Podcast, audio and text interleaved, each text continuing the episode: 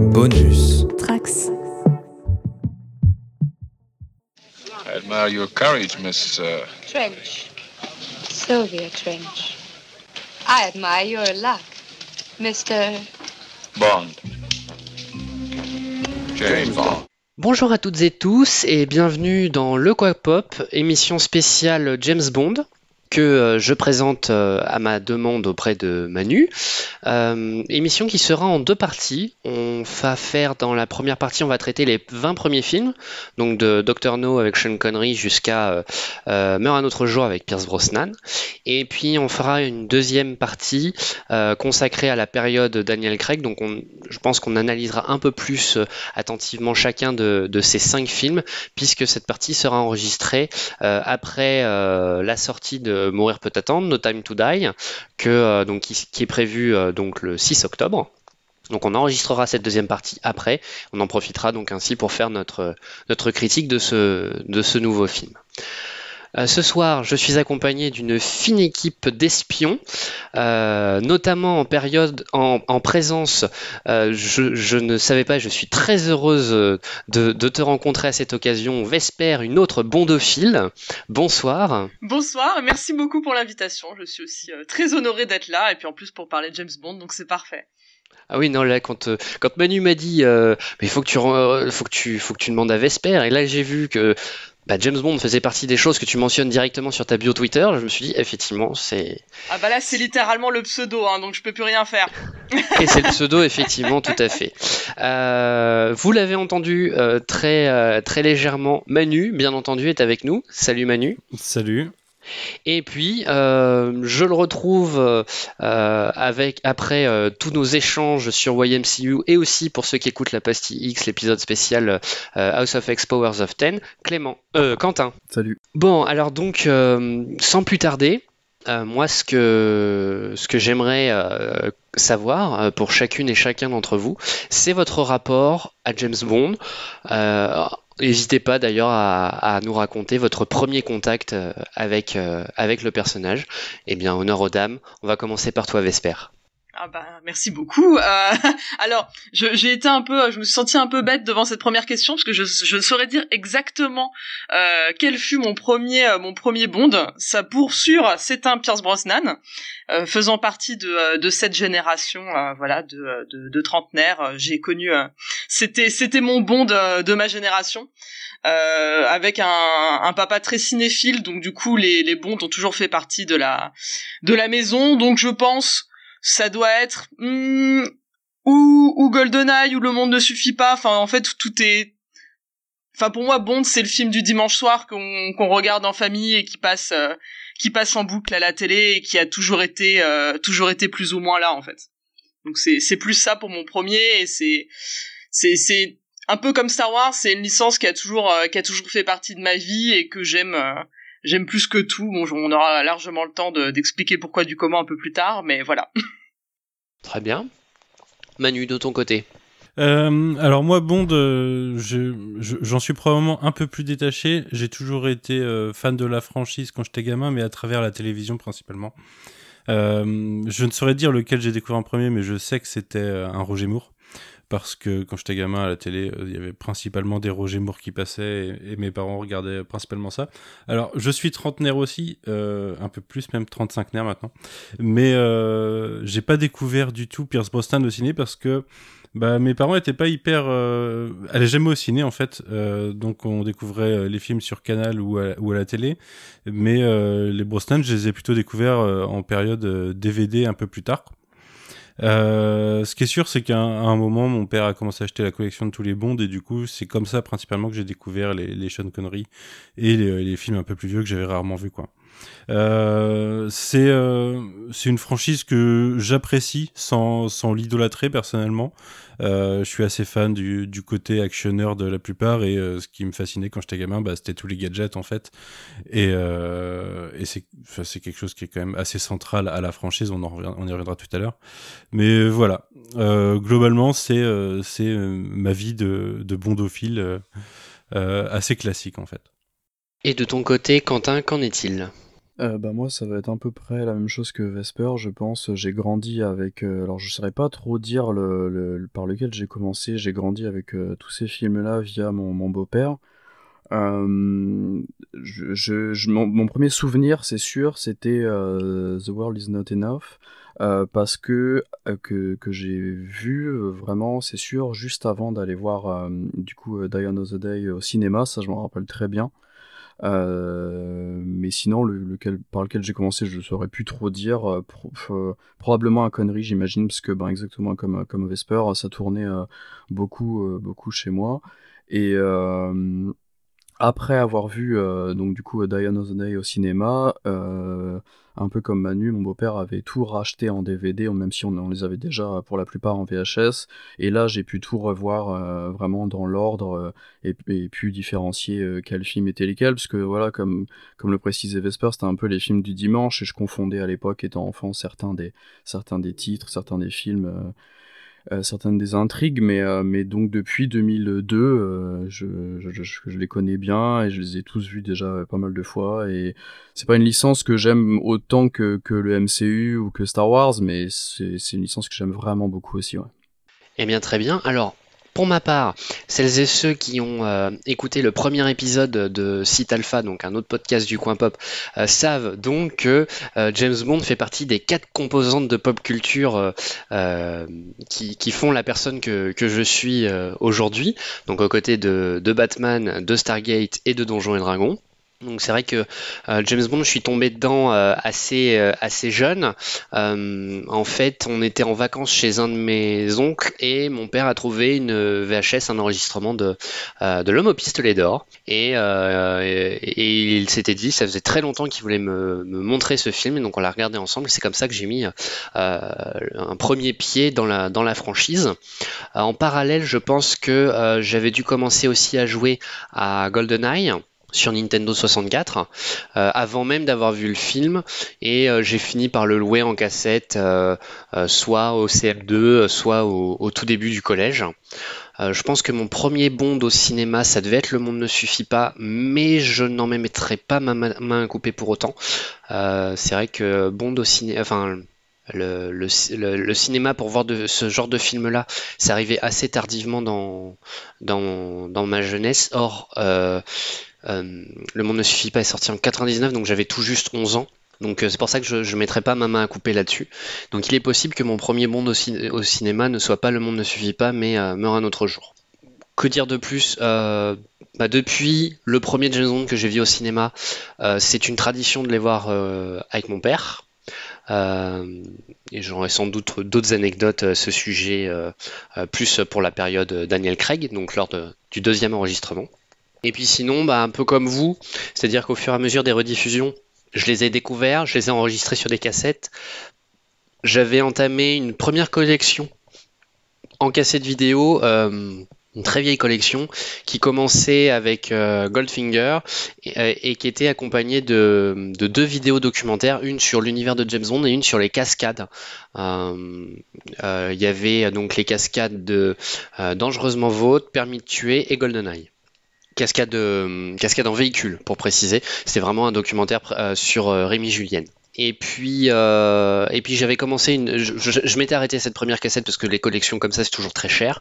Et puis la deuxième collection que j'avais entamée, mais là c'est pareil, j'ai arrêté au premier disque, c'était Avec le monde ne suffit pas et c'était en DVD.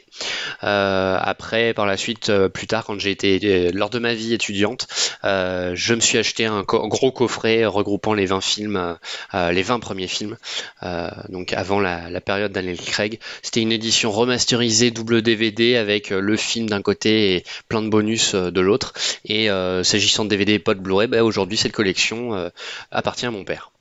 Voilà pour pour conclure un peu mon, mon rapport à James Bond. Je crois qu'on a le même euh, coffret, pardon. J'ai pas entendu. Du coup, je disais navré, je, je crois qu'on a le même coffret. bah, il, est, il, est, il est massif et gris, hein, c'est ça? Alors oui, moi j'ai eu celui qui était sorti une année après. C'est vraiment littéralement le même, doré, Mm. et ils avaient rajouté Casino Royale, mais qui n'avait pas le même packaging. Vraiment juste rajouté Et- comme ça à la Ouais. truelle. Et, et si tu les mets l'un à côté de l'autre euh, et pas dans la boîte, ça forme une fresque. Euh, alors non, effectivement, moi ça, ça forme pas une flex, donc ils ont peut-être refait le packaging. J'ai été mauvaise langue. Mais, Enfin, euh, ça enfin, je veux dire, ça forme une fresque. C'est-à-dire que le, le packaging est exactement le même, avec, je crois qu'il y a une petite vignette. euh, oui, euh, c'est ça, oui. Voilà, c'est ouais, ça. c'est ça. ouais, ouais. Mais c'est, pardon, c'est, pas une pas une fresque, mais en tout cas le, le on, on voit bien la collection quoi. C'est-à-dire qu'on la met, on peut la mettre facilement entre deux autres DVD. On verra bien. Ça c'est le coin de James Bond quoi. Exactement. Bah là, la boîte, euh, je l'ai encore sous les yeux. Hein, Ok. Et Manu, tu disais? Oui, je, je voulais dire, c'est marrant parce que bah, ça fait euh, ça fait plusieurs franchises sur lesquelles on podcast ensemble et on a déjà parlé du fait que James Bond était un des piliers de de, ce qui t'a construit euh, au niveau pop culture. Et, euh, et ce qui est marrant, c'est que je sais qu'un des trucs que t'aimes particulièrement, c'est euh, les éléments qui viennent tisser un univers, les rappels de continuité de d'un élément à un autre. Et euh, James Bond, bien avant le MCU, du coup, jouait, jouait sur un tableau auquel peu de monde jouait, en fait. Avec un, un univers semi, enfin, semi-continu, parce que la, la temporalité Mm. est un peu compliquée, mais, euh, mais dont des éléments se retrouvaient de film en film. Des choses qui n'étaient pas forcément évidentes à voir quand tu les voyais euh, sur TF1 le dimanche soir, Non. pas forcément dans l'ordre, quoi. D'ailleurs, c'est marrant que tu, tu stipules aussi euh, le jeu vidéo euh, GoldenEye.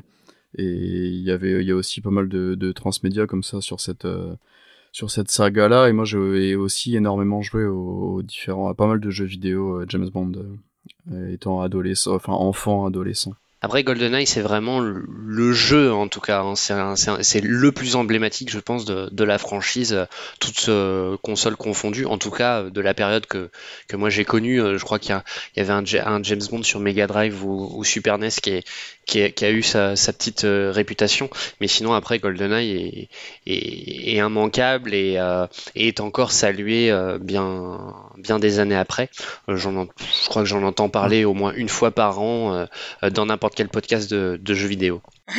Ouais, c'est celui ouais. qui est référencé au sein de la pop culture. Oui, aussi. c'est ça. C'est même euh, en, en- comment dire en jeu de licence, euh, c'est celui-là qui revient même euh, le plus souvent. quoi. C'est Mm. c'est incroyable l'impact qu'il a eu. Tout à fait.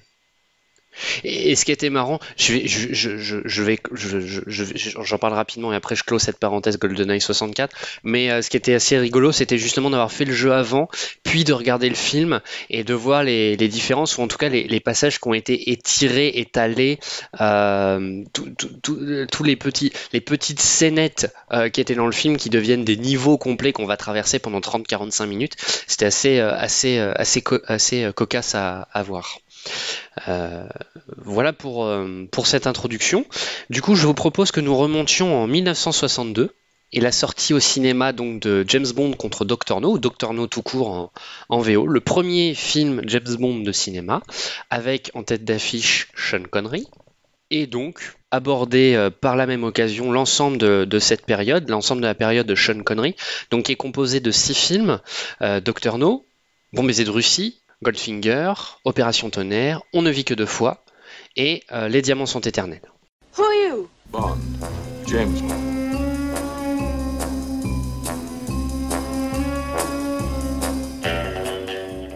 How did it happen? I think they were on their way to a funeral. What are you doing here? Looking for shells? No, I'm just looking. A unique feat of engineering, if I may say so. I designed it myself. The glass is convex, 10 inches thick, which accounts for the magnifying effect. Minnows pretending they're whales. Just like you on this island, Dr. No.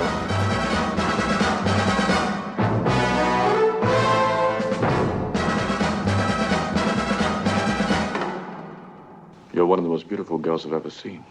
Thank you. But I think my mouth is too big. No, it's the right size.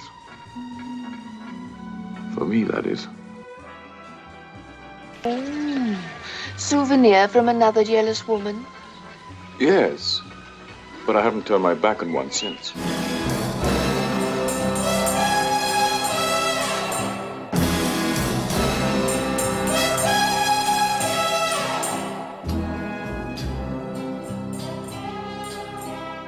Do you expect me to talk? No, Mr. Bond, I expect you to die. Who are you? My name is Pussy Galore. I must be dreaming. Where's your butler friend? Oh, he blew a fuse.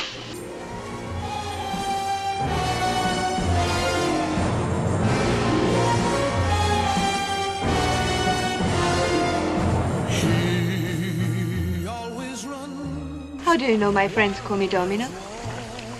It's on the bracelet on your ankle. So, what sharp little eyes you've got.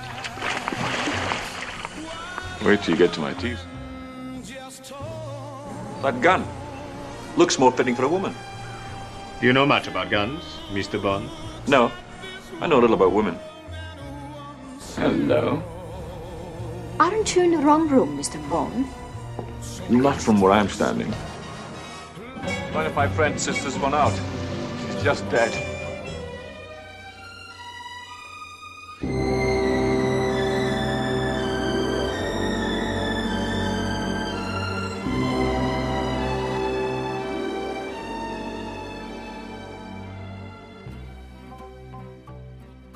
Rule number one is never do anything for yourself when someone else can do it for you. And number two? Rule number two in Japan, men always come first, women come second.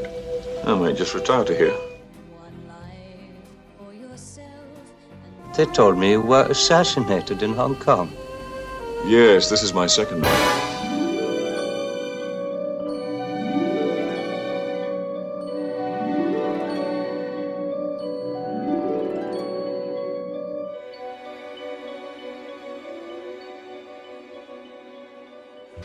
Hi, I'm Plenty. But of course you are. Plenty O'Toole. Named after your father, perhaps? That's quite a nice little nothing you're almost wearing. I approve. Euh, du coup, euh, la question euh, que je me posais, euh, euh, qui est un peu euh, que celle que je, comment dirais-je, c'est un peu le, retour que j'ai très fréquemment lorsque je parle de la franchise James Bond avec euh, des gens au hasard, c'est euh, la vision qu'ils ont de, Sean Connery et le fait que, pour beaucoup, euh, certains, enfin, beaucoup de personnes n'arrivent pas à passer au-delà de Sean Connery, n'arrivent pas à avoir un meilleur James Bond que celui qu'il a incarné dans ces six films. Euh, sept si on compte Jamais plus jamais, mais bon, on va faire, on on n'est pas là pour en parler, on, on est là pour de côté, voilà. on est là pour parler des, des 20 films, euh, des 20 films classiques. Du coup, je voulais vous, vous poser la question euh, à, à, tous- à tous les trois, toutes les trois. Euh, Qu'est-ce que vous pensez de Sean Connery? Est-ce que vous aussi, vous avez cette, vision-là de- du personnage et de l'acteur? Je, je commence du coup. Euh, et effectivement, euh, je suis euh, une grande fan, une grande fan de Sean Connery, qui est mon mon Bond préféré avec Daniel Craig. hein, donc je je spoil direct.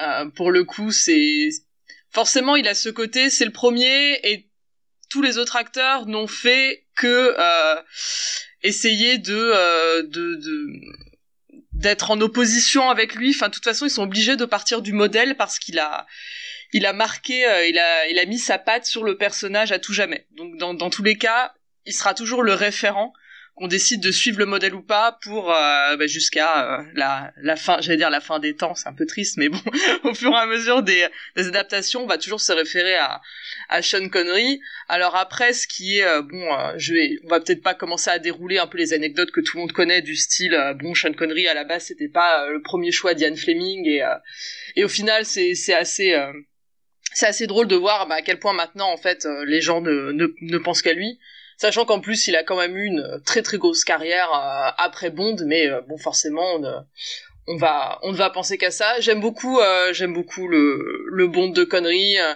j'aime beaucoup ce qui bah forcément parce qu'on par- on parle d'un tel personnage j'aime beaucoup ce qu'il dégage on voit qu'il a quand même euh, enfin voilà il a il a un charisme indéniable une, assurance la manière euh, la manière dont il se meut la manière dont il dont il marche euh, c'est euh, euh, tout- toutes ces répliques et tout. euh, bon alors, je me sentirais mal de pas rajouter une petite parenthèse qui fait que bon, euh, quand j'étais jeune, j'étais vraiment amoureuse de Sean Connery, d'un amour pur et sincère.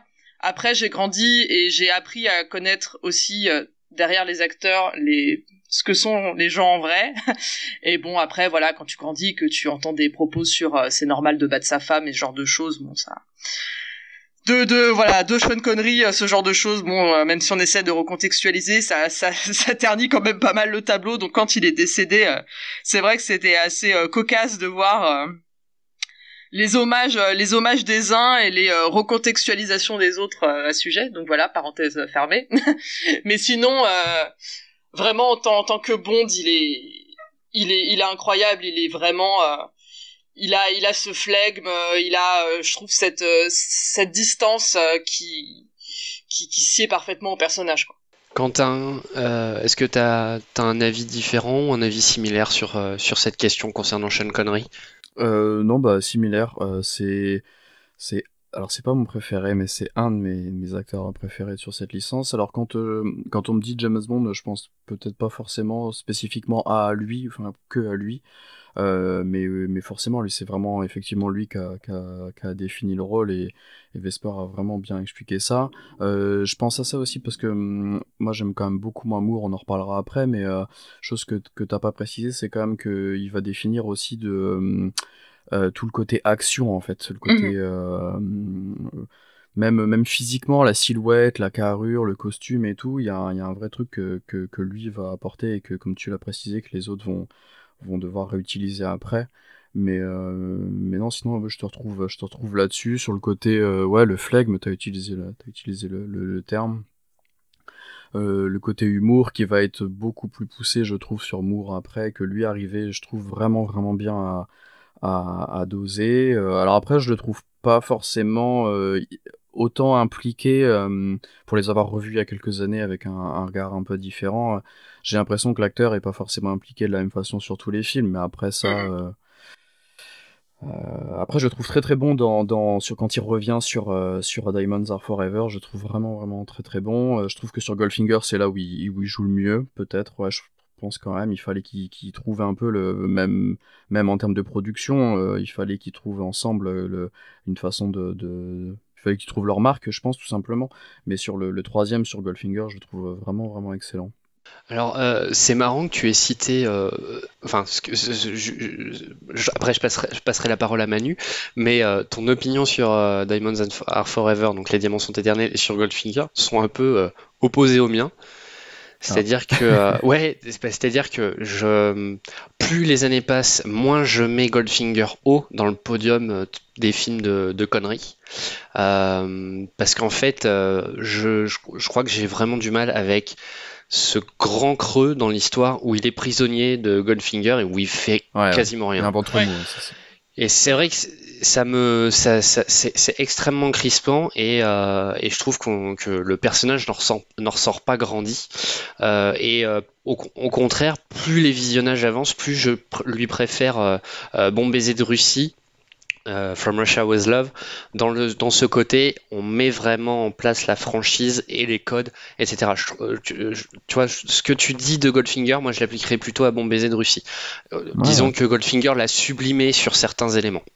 Je le, voilà comme c'est vrai que euh, euh, Goldfinger a apporté la bagnole. Rien que ça, euh, ah, c'est difficile, c'est difficile de, de, de, passer outre. La Quant formule générique, pardon. Oui, oui, t'as raison. Et quant, à, quant aux diamants sont éternels, je trouve que c'est le moins bon de sa carrière. Euh, je le trouve même très caricatural. Euh, et en plus, ah, euh, on, la voit ta, on la voit ta perruque, mec. Oui, merci, j'allais le mentionner. C'est vraiment la, la postiche dans les diamants sont éternels. C'est vraiment compliqué là. Il y a, plus d'efforts de fait, tu vois. Ouais, c'est encore pire dans Jamais ne plus jamais, mais dans Diamants sont éternels, c'est quand même déjà assez, assez visible. C'est dur, hein, c'est dur. C'est assez dur. Mais, euh, mais après, je reviendrai un peu plus en détail sur mon rapport à Sean Connery euh, plus tard. Vas-y, Quentin, je te laisse réagir. Euh, pour, pour sa défense pour sur les diamants sont éternels cette espèce d'écrit enfin je me demande si c'est pas un peu l'écriture qui donne ce côté caricatural là où quasiment chacune de ces alors surtout au début du film dans le premier tiers de mon souvenir euh, quasiment chacune de ces répliques euh, font mouche en fait. C'est que des c'est des one-liners où chacune de ces réponses et ça c'est peut-être plus l'écriture qui, qui qui veut ça que le que le que l'acteur lui-même et je sais pas et du coup je peux peut-être te poser la question en même temps s'il savait que c'était son dernier ou pas et du coup il a peut-être joué un peu comme ça aussi. Je crois que j'aime le côté too much de de l'acting de conneries sur euh, sur les diamants sont éternels mais je te rejoins du coup euh, euh, je te rejoins sur ce que tu disais ouais c'est peut-être un peu trop mais moi j'aime beaucoup justement ce, ces derniers conneries là. Alors, je suis plus trop certaine de, de, de ce sujet. Euh, je pense qu'en fait, ils avaient commencé la production des Diamants sautés ils pensaient le faire avec George Lazenby, et puis il y a eu les retours critiques de Au service secret de Sa Majesté, Ouais. et ils se sont dit non, faut qu'on rappelle euh, Sean en renfort pour ce film, parce que ils avaient en option, ils savaient, ils avaient déjà réservé le créneau et tout, avec Roger Moore. Il fallait qu'ils attendent que Roger Moore finisse euh, Amicalement Vôtre. D'accord, merci. Voilà. Manu, quel est ton rapport à Sean Connery? Ouais, bah vous avez dit pas mal de choses sur ce qu'il a placé, je trouve. euh, Alors, je sais pas si. Je pense que c'est mon, pre- mon, bond préféré, pré-Craig en fait. Parce que je considère vraiment qu'il y a deux airs à James Bond et que l'ère Craig, euh, les années 2000, en fait, a, pas mal changé la franchise. Euh, mais euh, ouais, en fait, je trouve qu'il il a un style incroyable. Euh, il, il, respire le swag, en fait. Euh, il pose le James Bond en costume comme personne. Et, il a, il a vraiment une série de films euh, avec une pause d'ailleurs, mais dont au service secret de Sa Majesté sera important dans, l'intrigue fil continu. Ça pose vraiment bien les bases euh, de l'univers de James Bond et une continuité avec le spectre qui se développe bien dès le début. Je trouve qu'il y a des méchants assez iconiques euh, dans les dans les films de de Sean Connery. Donc ouais, euh, vraiment un, un grand amour pour ce pour cette partie de la saga que j'ai découvert un peu plus tard en fait parce que j'avais dû en voir. euh, je pense que Doctor No, je l'ai vu qu'en DVD la première fois. Je l'ai peut-être jamais vu à la télé. C'est un hasard assez étrange. Mais euh, mais ouais, j'avais dû voir. euh, à part Goldfinger, j'avais pas dû voir grand chose de conneries avant de, de me lancer dans les DVD et c'était vraiment très appréciable à découvrir. Ok. Alors pour ma part, Sean Connery, donc, si je me rappelle bien, c'est soit le deuxième, soit le troisième James Bond que, que j'ai découvert. Euh, je l'ai découvert avec, euh, avec Opération Tonnerre. Et euh, mon problème, c'est que dans ma tête, j'avais le Sean Connery de Indiana Jones et la dernière croisade. Et donc quand le film commence, de façon très cryptique un peu, euh, sans que le personnage ne soit nommé, et ben j'ai mis un peu de temps avant de comprendre ah mais si lui c'est Sean Connery, je le reconnaissais absolument pas. Euh, bon au final Opération Tonnerre est, euh, est mon préféré de, de, de Sean Connery.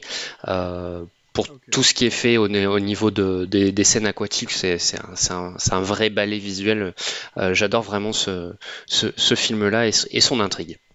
Euh, pour ma part, euh, j'ai extrêmement de mal à me dire que c'est le meilleur. Je peux comprendre que des gens le pensent parce qu'effectivement c'est le premier, c'est lui qui a posé toute la, toute la dynamique, etc. Mais euh, ça n'en fait pas pour moi pour autant le, le meilleur. Et j'entends bien sur la période des 20 premiers films.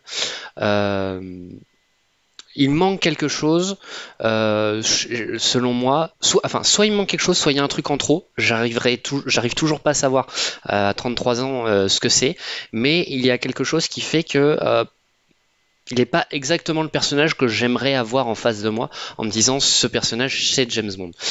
Pour moi, il lui manque, il lui manque un peu de la, hum, comment dirais-je, de la bravade. Euh, du de et de la comment dirais-je c'est pas le flegme c'est euh, le côté voilà de la désinvolture euh, qu'a parfois euh, Timothy Dalton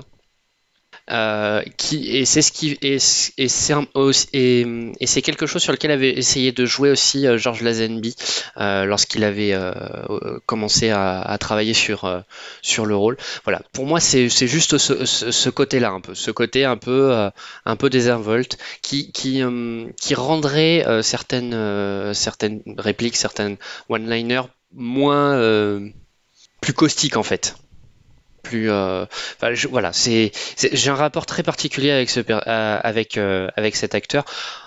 Mais ap- après après c'est toujours enfin c'est il y a des il y a des il y a plein de fois où j'ai dit aux gens qui m'ont posé la question du coup c'est lequel ton acteur préféré? Je leur ai dit j'y arrive pas. Pour moi ils sont tous une version de James Bond que Daniel Craig finit presque par synthétiser en fait mais donc voilà où j'en suis avec Sean Connery. du coup, moi j'ai parlé pas mal de, certains films. quels sont ceux que vous retenez de, de, sa période et, et pourquoi en, en quelques mots Vesper, vas-y. Ah bah du coup effectivement moi c'est Goldfinger reste un peu euh, l'alpha et l'oméga euh, des, des films euh, des films bons tout court comme tu dis ça a bien été initié avant avec avec bon baiser de Russie mais le, le combo de de la de la chanson du générique de la voiture c'est c'est tout l'homme de main avec avec Hot Job tout ça fait que c'est la quintessence de la formule Bond et on te la on te la met sur un plateau euh, avec euh, avec Goldfinger. Alors effectivement, euh, quand tu le revois encore une fois avec les yeux de maintenant, c'est compliqué. Donc je pense que moi aussi, en vrai là en me refaisant un petit un petit marathon je leur je leur ferai je leur ferai descendre de quelques points sur sur certains points voilà euh, bah, concernant notamment Pussy Galore. Hein. Ouais, voilà. La, la, scène de la de la grange, je, je veux plus la voir. Voilà, exactement. Ce genre ce genre de choses euh, parce que bon, c'est important aussi d'en parler quand on parle quand on enfin, quand on parle de James Bond hein, et là c'est Ouais, il y a des il y a des moments maintenant ouais, c'est dur, c'est bizarre quand t'es plus jeune. Euh, enfin moi, plus, enfin je parlais juste en mon nom, mais quand je suis plus jeune, il y avait des choses où je faisais moins attention et ouais avec avec les yeux d'adulte, ça ne passe plus du tout. Euh, mais sinon, euh, vraiment le, le, le, côté euh, le côté un peu un peu débilou surenchère du, du laser qui prend mille ans à remonter, tout, ce tout ce genre de choses, c'est c'est vraiment tout ce que j'aime dans la formule Bond. Je te rejoins aussi sur Opération Tonnerre, même si je trouve qu'il a quand même quelques longueurs aussi, mais comment dire le c'est tellement réussi que euh, ça mérite d'être vu. Je sais pas si tant de gens que ça ont vu Opération Tonnerre euh, quand vraiment on fait un, sondage parmi le, grand public qui n'est pas euh, forcément bondien, mais mais ouais, il vaut il vaut quand même le coup. Et sinon, après Goldfinger, j'aurais quand même mis quand même Bon baiser de Russie, qui qui a déjà quand même bah, un, un, méchant formidable parce que pour moi je ne je, je ne jure c'est je ne jure que par ça ce n'est que le méchant de Bond qui qui est le maître étalon à chaque fois dans chaque film et dans Bon baiser de Russie, la scène du train est vraiment incroyable. Donc euh, ouais, ce serait ce serait mon petit euh, mon petit trio euh, mon petit trio de pour conneries de ce côté-là. Manu? Moi, en fait, les deux premiers que j'aime beaucoup, Doctor No parce qu'il pose des bases. J'aime aussi beaucoup vraiment tout le tout le côté vilain vilain de vilain typique en fait de James Bond, le, ce, ce trope du vilain de film d'espionnage qu'il a installé pour pour plusieurs générations en fait. Et Bon baiser de Russie que j'ai revu euh, cette semaine, que j'ai vraiment beaucoup apprécié. Alors ça devait peut-être être la troisième fois que je le voyais. Euh, ce qui est marrant, c'est que je vois comment il a, il a pu inspirer, euh, inspirer d'autres cinéastes ou le reste de la franchise. je trouve qu'il a une belle imagerie. Et ouais, je pense que c'est mes deux préférés, alors que j'ai beaucoup plus vu Goldfinger quand j'étais gamin, mais il m'a moins marqué quand même. Et quant à Opération Tonnerre, j'ai dû le voir qu'une ou deux fois celui-là. Donc je resterai sur les deux premiers. D'accord. Et Quentin? Euh, je sais pas trop, j'ai écouté vos réponses et j'aime beaucoup Goldfinger aussi hein, pour les pour les raisons évoquées euh, en grande partie par Vesper. On n'a pas trop euh, pas trop décrit ce qu'était un peu la formule James Bond, mais je pense que, que, les gens le savent. Mais moi j'aime beaucoup les, les hommes ou parfois femmes, c'est très rare, mais les les Hankman, les hommes de main ou femmes de main de, cette franchise et j'aime vraiment beaucoup euh, au job, même si effectivement oui Goldfinger euh, vieillit assez mal sur, sur, certains, sur certains points. Euh, j'ai un très bon souvenir aussi de, de From Russia with Love avec la, scène du train. C'est la, première fois qu'on voyage vraiment beaucoup comme ça et tout. à, à, l'inverse de toi, j'aime pas trop Thunderball, même si j'aime beaucoup le le quand même le, la scène du jetpack pour l'avoir revu aussi il y a pas si longtemps que ça au départ tu pourrais te dire qu'à l'époque euh, ça pourrait être compliqué. Je trouve qu'elle rend hyper bien et Connery il arrive à pas du tout être ridicule avec son petit casque et tout. Il est même super classe sur son jetpack c'est quand même assez assez dément je trouve. Euh, le production design est vraiment chouette sur euh, sur Thunderball mais il y a la scène avec tous les tous les doubles zéros et tout que je trouve vraiment cool. Mais tu mentionnais la scène sous l'eau qui est effectivement très très jolie mais le film se finit, j'avais complètement oublié ça, mais à, le revoir là, sur une scène en bateau accéléré que je trouve mais ignoble et qui est vraiment plus du tout regardable, ça a mal vieilli, c'est assez incroyable, c'est tout moche. Euh, mais du coup, mon préféré, je dirais peut-être que c'est euh, euh, suite d'après en français, c'est On meurt, deux fois, enfin You Only Live Twice, je sais plus quel est son nom en français, avec la vraie première apparition de, de, de Blofeld. On ne vit que deux fois on vit que deux fois tout simplement. Et il y a cette course poursuite en hélicoptère que je trouve vraiment super. Alors le plot est un peu avec le volcan tout ça, c'est là on est clairement sur du bond un peu plus un peu plus euh, foufou euh, stupide mais euh, mais je, trouve que je trouve vraiment super bien même si la, fin du film la fin du film est vraiment chouette même s'il y a encore une scène très très gênante au Japon où on a le le Bond qui se qui se maquille et qui se déguise en asiatique c'est c'est assez dingue de revoir ça aujourd'hui hein, mais sinon je dirais peut-être celui-ci quand même soit Goldfinger, soit celui-ci. Très bien, très bien. Euh, on a parlé un petit peu. Euh, la, saga est aussi euh, connue pour ses génériques. Est-ce que quel est votre rapport justement à, cette partie-là des, films? Je, je suis pas toujours en accord avec la musique, ça dépend vraiment des films. Par contre, visuellement, je suis toujours fan des génériques. Je trouve que c'est déjà c'est quelque chose qui se fait rarement maintenant d'avoir un long générique de début. Euh, en général, ça coupe. Euh, enfin, on a une pré-générique, ça nous lance le film et euh, et ça part sur ce générique qui parfois raconte un peu l'idée à travers les paroles de la chanson, parfois non, mais on s'en fout un peu. Mais visuellement, je trouve qu'il y a toujours des super idées. Ouais, c'est un des trucs caractéristiques de la franchise et qui la rend culte, je pense. Oui, clairement, je pense que là, ça fait partie vraiment des, des points clés de James Bond, difficile de, de penser euh, de penser à James Bond sans penser à la chanson qui va être euh, bien euh, bien marketée. Alors là pour le coup nous un an avant, mais normalement quelques quelques semaines avant la sortie d'un film.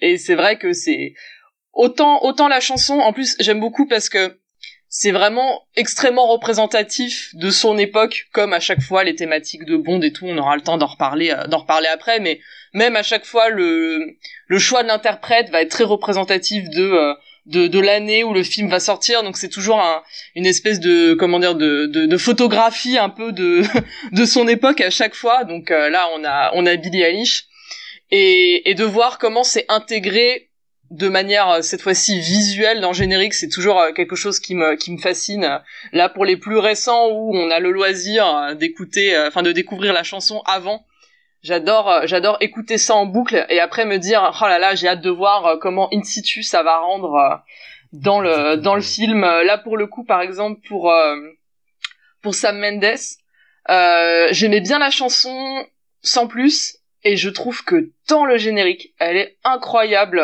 C'est elle, elle prend vraiment, elle a beaucoup plus de puissance. Elle est vraiment bien, bien mise en valeur dans, dans, dans le générique de Spectre.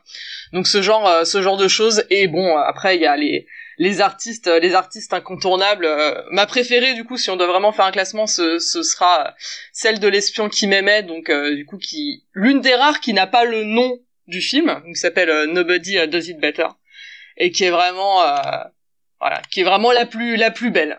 elle a, elle a tout. On a le on a le parachute qui s'ouvre et on démarre avec le drapeau Union Jack et on démarre là-dessus et c'est c'est incroyable. Petite correction, tu voulais dire la chanson de Sam Smith. mais c'est vrai que le film, mais c'est vrai que Spectre est, réalisé par Sam Mendes. Oui, pardon, c'est ça y est, tu vois, c'est déjà l'heure, je suis, c'est la vieillesse. Donc oui, Sam Smith, merci. Et Quentin, quel est ton rapport au générique euh, de la franchise? Globalement, ça dépend parce que des fois, je trouve que en fait, euh, ça englobe, euh, enfin ça, ça ancre vraiment le film à chaque fois dans son époque, vous l'avez précisé. Et du coup, autant des fois ça vieillit super bien, autant des fois ça vieillit super mal. Des fois ça rend le truc encore plus classe, et des fois t'as juste envie de le, de le, passer. Euh, après, ça dépend. Euh, j'aime beaucoup les premiers, en fait. Euh, là que je vous écoutais et que j'y repense, j'aime beaucoup les tout premiers et les, les, plus récents de générique globalement. On en reparlera tout à l'heure, mais je suis plutôt fan de Brosnan, moi, globalement. C'est mon Bond préféré. Euh, et pour autant, les génériques sur ces films-là me marquent pas. Alors que là, par exemple, quand, vous en parliez, je me refaisais ceux de, euh, de, de, mémoire de sur Connery, par exemple, celui de, des Diamants sont éternels, je trouve vraiment super, aussi bien dans la chanson que dans que dans le côté visuel du, générique. Donc euh, sur les Mours, euh, il y en avait des plutôt classes aussi, c'est vrai.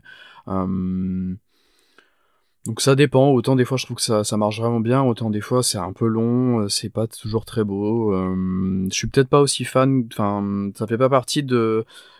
Si on devait lister les, les, les, choses typiques de Bond que, que, j'aime, ce serait pas dans, dans le haut de, de, de, de mon listing personnellement. Euh, même s'il y en a que j'adore, j'aime beaucoup Jack White et je me repasse très souvent euh, euh, cette chanson, enfin ça, la chanson qu'il a. Another Way to Die. C'est ça. Euh, qui est, une, qui est une de mes préférées. Et là, récemment, enfin, ça fait quelques, quelques mois déjà que je me repasse en boucle euh, celle de Billie Eilish. Donc, euh, j'avoue que ça dépend. Ouais. Et pourtant, Another Way to Die, il y a des fausses notes.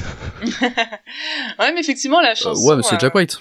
La, la, chanson rend bien. Comme quoi, on peut faire une bonne chanson et un bon de moyen et inversement. Hein, donc, tout est. on, on reparlera de Quantum of Solace au voilà. prochain enregistrement. Plus, plus, tard, mais oui. Mais c'est vrai que c'est assez marrant quand on quand on y repense. Euh, où tu te dis bah il y a une période, euh, voilà, le générique euh, c'était Duran Duran quoi. Et il y a une autre période c'était Shirley Basset et c'est c'est comme ça.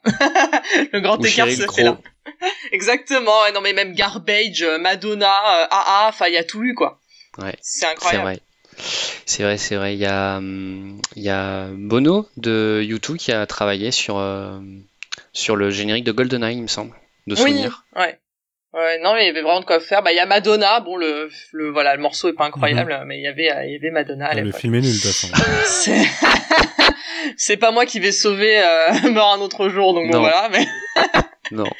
mais oui, c'est, c'est il toujours m'a incroyable. éveillé à Rosamund Pike, mais au-delà de ça, c'est c'est- c'est tout ce qui avait à ressortir de ce Ce qui est déjà pas mal. Pour le coup, je suis Ouais, bien d'accord ouais. avec toi pour euh, Rosamund Pike, mais même pour, euh, comment dire là, tant qu'on est sur les génériques, c'est vrai que celui de, de Chris Cornell.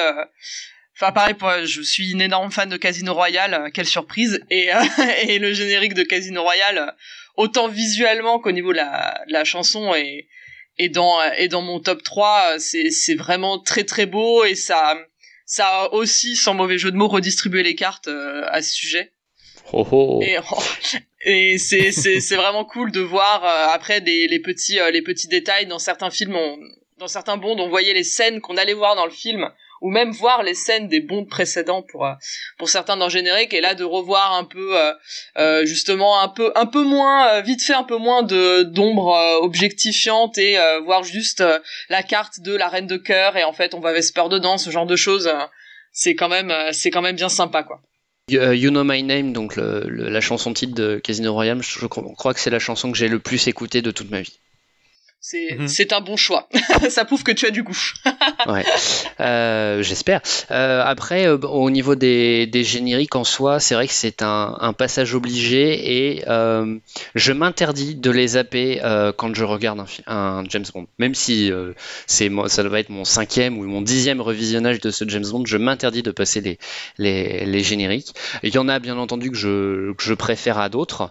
Je serais incapable de, de, de, de, de les classer. Euh, euh, là, je, réfléchissais avant l'émission parce que je savais que j'allais- on avait parlé des génériques. C'est lesquels euh, me, me plaisent le plus. En fait, je crois que je saurais dire oh, celui-là je l'aime pas trop plutôt que de dire celui-là je l'adore. À Ouais. part Oui, deux trois vois, ouais. exceptions comme euh, comme euh, Skyfall bien entendu, euh, You Know My Name ou dans les plus anciens euh, GoldenEye j'aime vraiment beaucoup et Goldfinger euh, était était très sympathique. Mais pour euh, juste pour, pour, pour clôturer là-dessus et pour rebondir sur ce que disait Vesper, euh, quand je disais que ça ancrait dans, dans l'époque et qu'il y en avait qui vieillissaient vraiment mal, et tu viens de dire euh, ombre objectifiante, mais il y en a certains, c'est juste euh, des, des ombres euh, féminines qui, qui, qui dansent et je trouve ça assez gênant en fait. oui oui oui Je sais pas si on, voilà, en fait, aller revoir comme ça, parfois, il y en a. on reparlera peut-être de, enfin, on a déjà un peu évoqué certains aspects euh, gênants de, de, de, de- des premiers bonds surtout, mais euh, ce genre de choses, euh, moi, ça me gêne maintenant en fait à revoir ça aujourd'hui. Et ça me gênait étant plus jeune euh, à regarder ça. Tu parlais de, de regarder ça le dimanche soir avec euh, moi, c'était pareil avec mes parents et ma petite sœur et et sans que ce soit jamais euh, vulgaire ou quoi mais j'ai pas été élevé dans ce genre de truc. Et du coup c'était toujours euh, il y a des moments il fallait se farcir pendant trois minutes euh, des corps de, de, de, femmes à demi nues à train de gigoter. Ça me ça m'a jamais enfin. Comme il y avait pire dans le film après bon de toute façon voilà mais ouais ouais ouais voilà mais, oui non mais c'est c'est clair. Et justement je trouve ça très intelligent enfin dans dans Skyfall comme on on considère que la la vraie enfin on voit tellement peu euh, Séverine qu'on considère aussi un peu que la vraie euh, James Bond girl euh, c'est M dedans euh, voilà. Et dans le générique c'est j'aime bien l'idée que on mette surtout l'emphase en fait vraiment sur Daniel Craig. Et c'est limite lui qui est vraiment objectifié avec le quand le générique se termine vrai enfin je sais plus si c'est la fin ou si c'est oui si c'est ça c'est la fin qui se termine vraiment sur on se plonge dans les yeux bleus non non c'est pas Casino Royale c'est Casino Royale qui se termine sur ses yeux, mais il y a un autre, il y avait un autre plan aussi, euh, je crois, dans euh, Skyfall. mais ah, voilà, dans Skyfall aussi. Mais c'est vrai que dans Casino Royale, c'était très marquant parce que ça, ça, le générique se termine, euh, c'est limite le film qui te dit. Lui, c'est James Bond maintenant. C'est ça. Et taisez-vous les détracteurs, c'est un peu ça. Mais on dérive un peu pour beaucoup parler de, de, Daniel Craig. Pardon. Moi, je voulais je voulais profiter en fait, c'est bien ce que tu, tu, dis Quentin de parler de la place des femmes, parce que s'il y a un film de James Bond qui met un peu les, femmes au centre, euh, ainsi qu'au centre de l'intrigue, c'est euh, Au service secret de Sa Majesté, donc le seul et unique film avec euh, George Lazenby, qui se situe, enfin qui est placé, qui est sorti entre On ne vit que deux fois et Les diamants sont éternels. Qui a en plus une dimension très particulière puisque dans ce film, donc euh, James Bond épouse euh, la James Bond girl, sauf que euh, à peine ont-ils quitté les lieux de la, cérémonie qu'elle se fait tuer par Blofeld. My Bond, James Bond.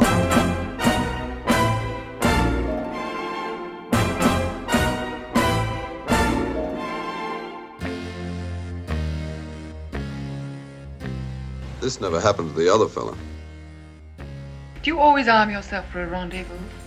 Occasionally, I seem to be accident prone. Suppose I were to kill you for a thrill. I can think of something more sociable to do. Do not kill me, Mr. Bond. At least not until we've had a drink. Then if you wish, I'll give you another chance. I'll get cracking on this appointment and catch up with you. The story of our life, James? Let's keep my martini cool. Take a memo, please, Moneypenny. Ready, James. Sir, I have the honor to request you will accept my resignation, effective forthwith. It's all right. It's quite all right, really. She's having a rest.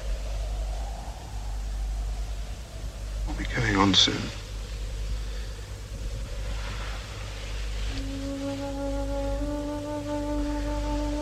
There's no hurry, you see. We have all the time in the world.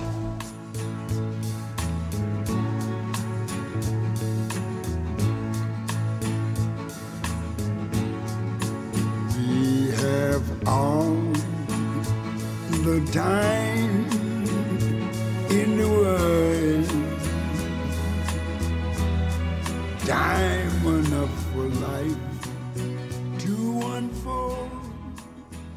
Vesper, quel est ton, ton, ton regard sur euh, ce film très particulier dans la saga Ah bah écoute, euh, bon, non c'est assez, euh, c'est assez, cool. Bah comme beaucoup de personnes, je trouve que Georges Lazenby a quand même euh, des retours qu'on a eu, ça a quand même l'air d'être un sale con, donc il y a des moments où ça me gâche un peu le film. J'aurais préféré que ce soit avec quelqu'un d'autre, mais en soi, le film est vraiment super. C'est bah justement, il laisse vraiment ce côté en plus à tout jamais euh, film film d'un seul Bond et euh, eh bien euh, comment dire le le, le fait d'aborder euh, ce, ce côté encore jamais vu euh, du personnage avec euh, bah voilà Bond se marie personne n'y personne n'y croyait et au final il se marie et il est vraiment il est vraiment il est vraiment lié euh, enfin il est vraiment amoureux et il y a pas de il y a pas de je dirais pas d'ambiguïté derrière euh, c'est pas c'est pas une qui va euh, qui, dont il va se dont il va se servir juste pour pour faire pour faire avancer l'intrigue. Donc déjà là c'est quand même un gros changement par rapport à ce au quoi on a été habitué avant et après pendant longtemps. Donc ça c'est déjà c'est déjà pas mal. En plus bon c'est pas n'importe qui niveau James Bond Girl Diana Rigg qui était déjà qui était déjà Mhm. connue et que que je pense tout le monde aime, qui a quand même une, une grande carrière, euh, qui, enfin qui avait malheureusement, elle est, elle est décédée, euh, qui avait euh, qui avait une grande carrière. Et surtout ce que je retiens euh, au service secret de Sa Majesté, c'est c'est l'espèce de transition un peu smooth qui se fait euh, très très vite du style on, le film commence et très très vite en fait Georges Lazenby dit ça ça aurait pas pu arriver à l'autre gars enfin quelque chose Sa comme ça. première réplique, Voilà. je crois. et euh, et donc du coup j'aime j'aime beaucoup cette idée qui était très intelligente de on va crever l'abcès tout de suite. C'est un nouvel acteur. Enfin mais c'est quand même James Bond. Mais on a compris que euh, c'est la continuité. Mais en fait euh, voilà c'est pas c'est pas le même mec. Mais en fait c'est le même mec. Et vous inquiétez pas ça va passer. Et maintenant on peut passer à autre chose. Et maintenant profiter de votre film en fait. Et de pas et d'essayer de chercher une espèce de, euh, de de cohérence ou autre. Donc ce cette cette intro un peu méta je trouvais que c'était pour euh, un film qui est qui date quand même de 69 donc c'est c'est pas voilà parce que maintenant les les trucs un peu méta euh, on en on en a à toutes les sauces euh, mais ça, je trouvais que c'était vraiment une manière très très fine euh, d'introduire d'introduire ça et pour pour une intrigue qui est qui est bien sympa et qui est assez mésestimée justement. Je pense que comme du coup Georges Lazenby n'a fait qu'un bond, peu de gens prennent la peine de voir celui-là. Et euh, alors que c'est c'est vraiment l'un des plus intéressants à regarder. Manu, qu'en penses-tu, toi, de ton côté? Bah écoute, on en parlait euh, tout à l'heure juste avant d'enregistrer avec Vesper. Ce qui est marrant, c'est que je me suis rendu compte que je l'avais jamais vu celui-là. J'avais jamais vu George Lazenby dans le rôle du coup. Et euh, très bonne découverte, euh, bien aimé l'intrigue, générique euh, assez incroyable. C'est très étrange de voir un Bond sentimental un peu comme euh, comme on peut le voir dans, dans ce film.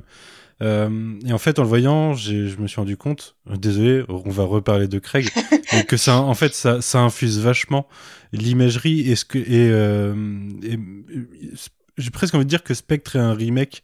Euh, il a même euh, un peu inspiré d'autres films, je trouve, de, de l'ère Craig.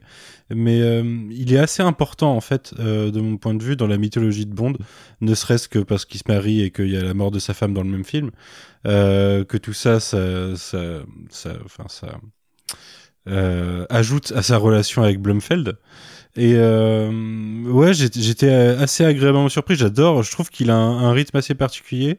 J'aime tout ce passage dans, dans le petit complexe euh, dans les Alpes ou je ne sais plus où. C'est peut-être dans Spectre que c'est dans les Alpes d'ailleurs, mais euh, Je crois que c'est dans les Alpes beaucoup, suisses, là aussi. Ouais, ouais, ouais. J'aime vraiment beaucoup. Ouais. J'étais assez décontenancé parce que je m'attendais vraiment. Je trouve qu'il il change un peu du style de connerie dans, la façon de faire en tant que Bond. Et euh, ouais, une bonne surprise en tout cas. Alors c'est marrant que tu dises ça, parce que, euh, alors je vais la raconter pour nos auditeurs et auditrices, et peut-être que vous aussi vous allez apprendre. Euh, donc l'anecdote, c'est que pour, Au service secret de Sa Majesté, les producteurs ne trouvaient pas. Euh, ne trouvaient pas d'acteurs pour succéder à Sean Connery.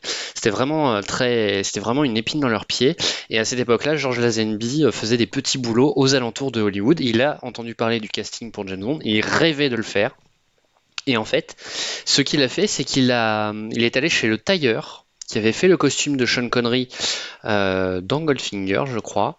En tout cas, dans un, je, ouais, je crois que c'est dans Goldfinger. Et il s'est pointé dans le bureau des producteurs, habillé euh, comme Sean Connery, et en leur disant "Il paraît que vous cherchez James Bond, me voilà." Et c'est ainsi qu'il a été euh, qu'il a été recruté. Il y est allé au culot. Et euh, peut-être que c'est ce qui lui a permis d'avoir la grosse tête et d'être une, d'une- d'une- et d'être une saleté sur le, sur le C'est le plateau de côté tournage. mannequin, ça déjà, on est sûr, on est sûr. C'est ça. Mais. Exactement. Mais d'ailleurs, j'ai toujours, euh, j'ai toujours cru cette, euh, cette légende qui n'en est pas totalement une, comme quoi un acteur euh, non britannique pouvait pas jouer euh, James Bond. Au final, il est australien, donc il fait partie de l'Empire, mais euh, Oui, il oui, est non, mais c'est- britannique quand même. Oui, Commonwealth, c'est la Non mais maison, passe. t'inquiète pas, hein, les, les, les, les, les commentaires de détracteurs euh, pour, Daniel, pour Daniel Craig parce qu'il est pas ceci, parce qu'il est pas cela, il y en avait plein. Il y avait toujours des, il y avait toujours des, des, des comment dirais-je, des exemples dans le passé euh, qui démontraient que c'était de la connerie. Sean connerie. Euh, Quentin, de ton côté, euh, que penses-tu de, enfin, quel est ton, ton regard sur Au service secret de Sa Majesté? Euh, bah, c'est peut-être un des, des films de James Bond qui me, qui me tiraille le plus dans le sens où j'ai beaucoup de mal avec la Zenby. Euh, après, tu viens de le préciser, pour son premier rôle au cinéma, c'est quand même, c'est quand même pas rien, hein, c'est quand même chouette ce qu'il ce qu'il propose, mais euh, je le trouve trop enthousiaste en fait. Il n'y a pas le, ça fait c'est dommage parce que je trouve que si ce film là si ça avait été connerie ça aurait pu être vraiment un, très très grand James Bond. Et là cette cette réplique euh, méta du début du film elle, m'a toujours tracassé même étant enfant parce que je pensais que c'était juste un recast et qu'on voilà enfin bon bref ça m'a toujours euh, embêté. Euh, le montage sur les scènes d'action euh, euh, est pas super, mais j'adore vraiment le personnage de, de- comme tout le monde, je pense, de, de Tracy, euh, qui est une des meilleures euh, James Bond girls, hein, ça c'est indéniable. Euh, le plot est vraiment cool, en plus, on c'était vraiment là, on rentrait dans le dans ce truc on reprenait Blofeld juste après, je l'ai dit tout à l'heure, euh, son, son rôle très intéressant dans euh, On ne vit que deux fois.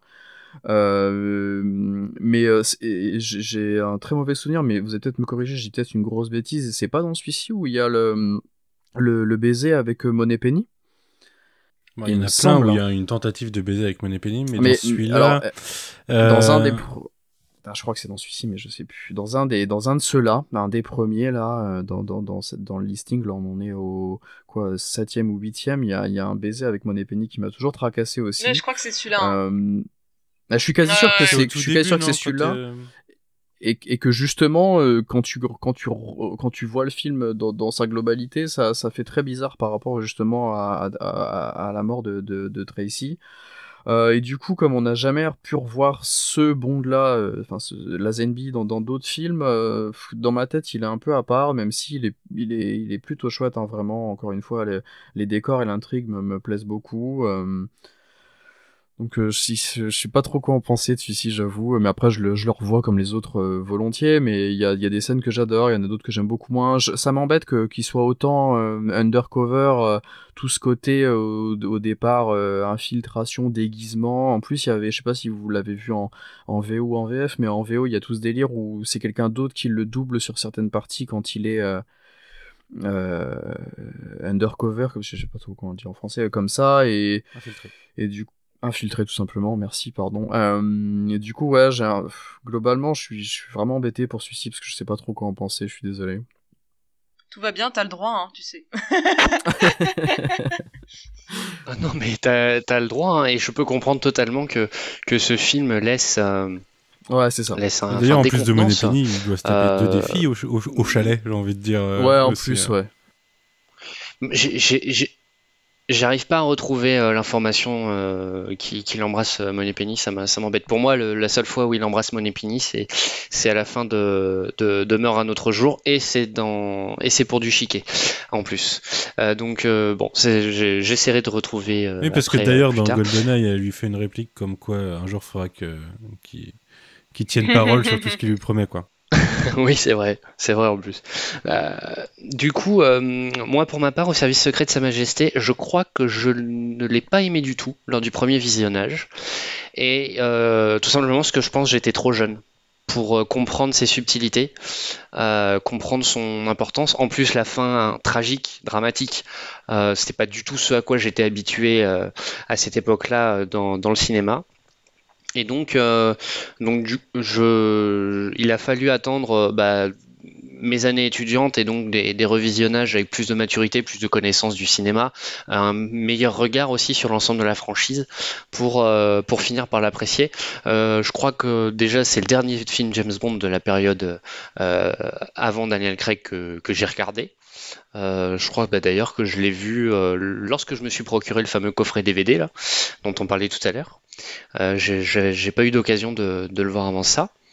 Et c'est vrai que, comme je disais, bah, c'est en, vieillissant, en grandissant que j'ai appris à la- à l'apprécier et que j'en ai vu tout l'héritage que l'on peut trouver, euh, alors au travers de la saga, bien entendu, mais aussi en dehors de la saga. Euh, tu parlais des influences que ça peut avoir euh, dans, dans certains autres films, Manu, tout à l'heure. Moi, la première influence que je vois et qui, qui, qui- nous crie au visage, c'est la scène de la scène de fin de Inception, qui se déroule là aussi dans une forteresse dans la neige, avec des scènes à ski, etc. Et l'in- l'influence ici est évidente, et c'est ce qui me fait me dire, Christopher Nolan, qu'est-ce que tu attends pour te proposer pour faire un James Bond? Ah bah, c'est la grande ce- marotte, ça. Parce que entre Inception et Tenet, franchement, qu'est-ce que t'attends, mec? Mais dans, dans Bon baiser de Russie, il y a des scènes j'ai l'impression qu'elles sont reprises presque telles quelles dans Tenet, Ouais, ouais. avec des scènes de balade en bateau. euh, euh, James Bond, James Bond Girl, euh, la, Tatiana ressemble, enfin, pourrait vachement être interprétée par Elisabeth Debicki, ça pourrait être les mêmes personnages. C'est, j'ai l'impression que Nolan est, est vraiment très inspiré de certains. C'est toi qui as tweeté voilà, la dernière fois. Et je- vraiment, je suis tombée sur tweet et je me suis dit, mais Oui, c'est moi qui ai tweeté. Oui. oui, l'évidence même. je suis bien d'accord pour des Vicky, euh, c'est c'est incroyable. Je, je vote, je finance ton projet. Non, mais c'est vrai, je, je, je, je suis assez, euh, c'est assez- Lorsqu'on justement il était question de, de succéder à Sam Mendes et à Spectre, je, je, je, je sais pas pourquoi euh, c'est pas Christopher Nolan qui est, qui est, qui est venu directement euh, comme nom, euh, qui a été sélectionné. Je, je comprends pas pourquoi c'est, il, est pas dedans. Mais bon, c'est c'est comme ça. Hein. Parce que je pense que si tu mélanges Nolan et James Bond, il y a une fusion de fandom qui fait que peut-être le continuum espace-temps s'arrête. faut, donc faut faire attention avec les fandoms, c'est ça que tu veux dire? Ouais. C'est c'est un peu comme les, les, les flux dans, dans Ghostbusters? Exactement. ça marche. C'est des fandoms un peu élitistes comme ça, c'est fini, hein, tu sais. euh, Je pense qu'il a, il a juste hein. pas envie. Hein. Ouais. Je suis désolé, mais je, je pense que c'est juste ça. mon Oui, c'est- ah, bah, c'est- bah, c'est- il a peut-être pas envie, Ouais, mais pourtant son cinéma euh, crie son amour de la franchise, quoi. C'est ça qui est fou. C'est ça qui est fou.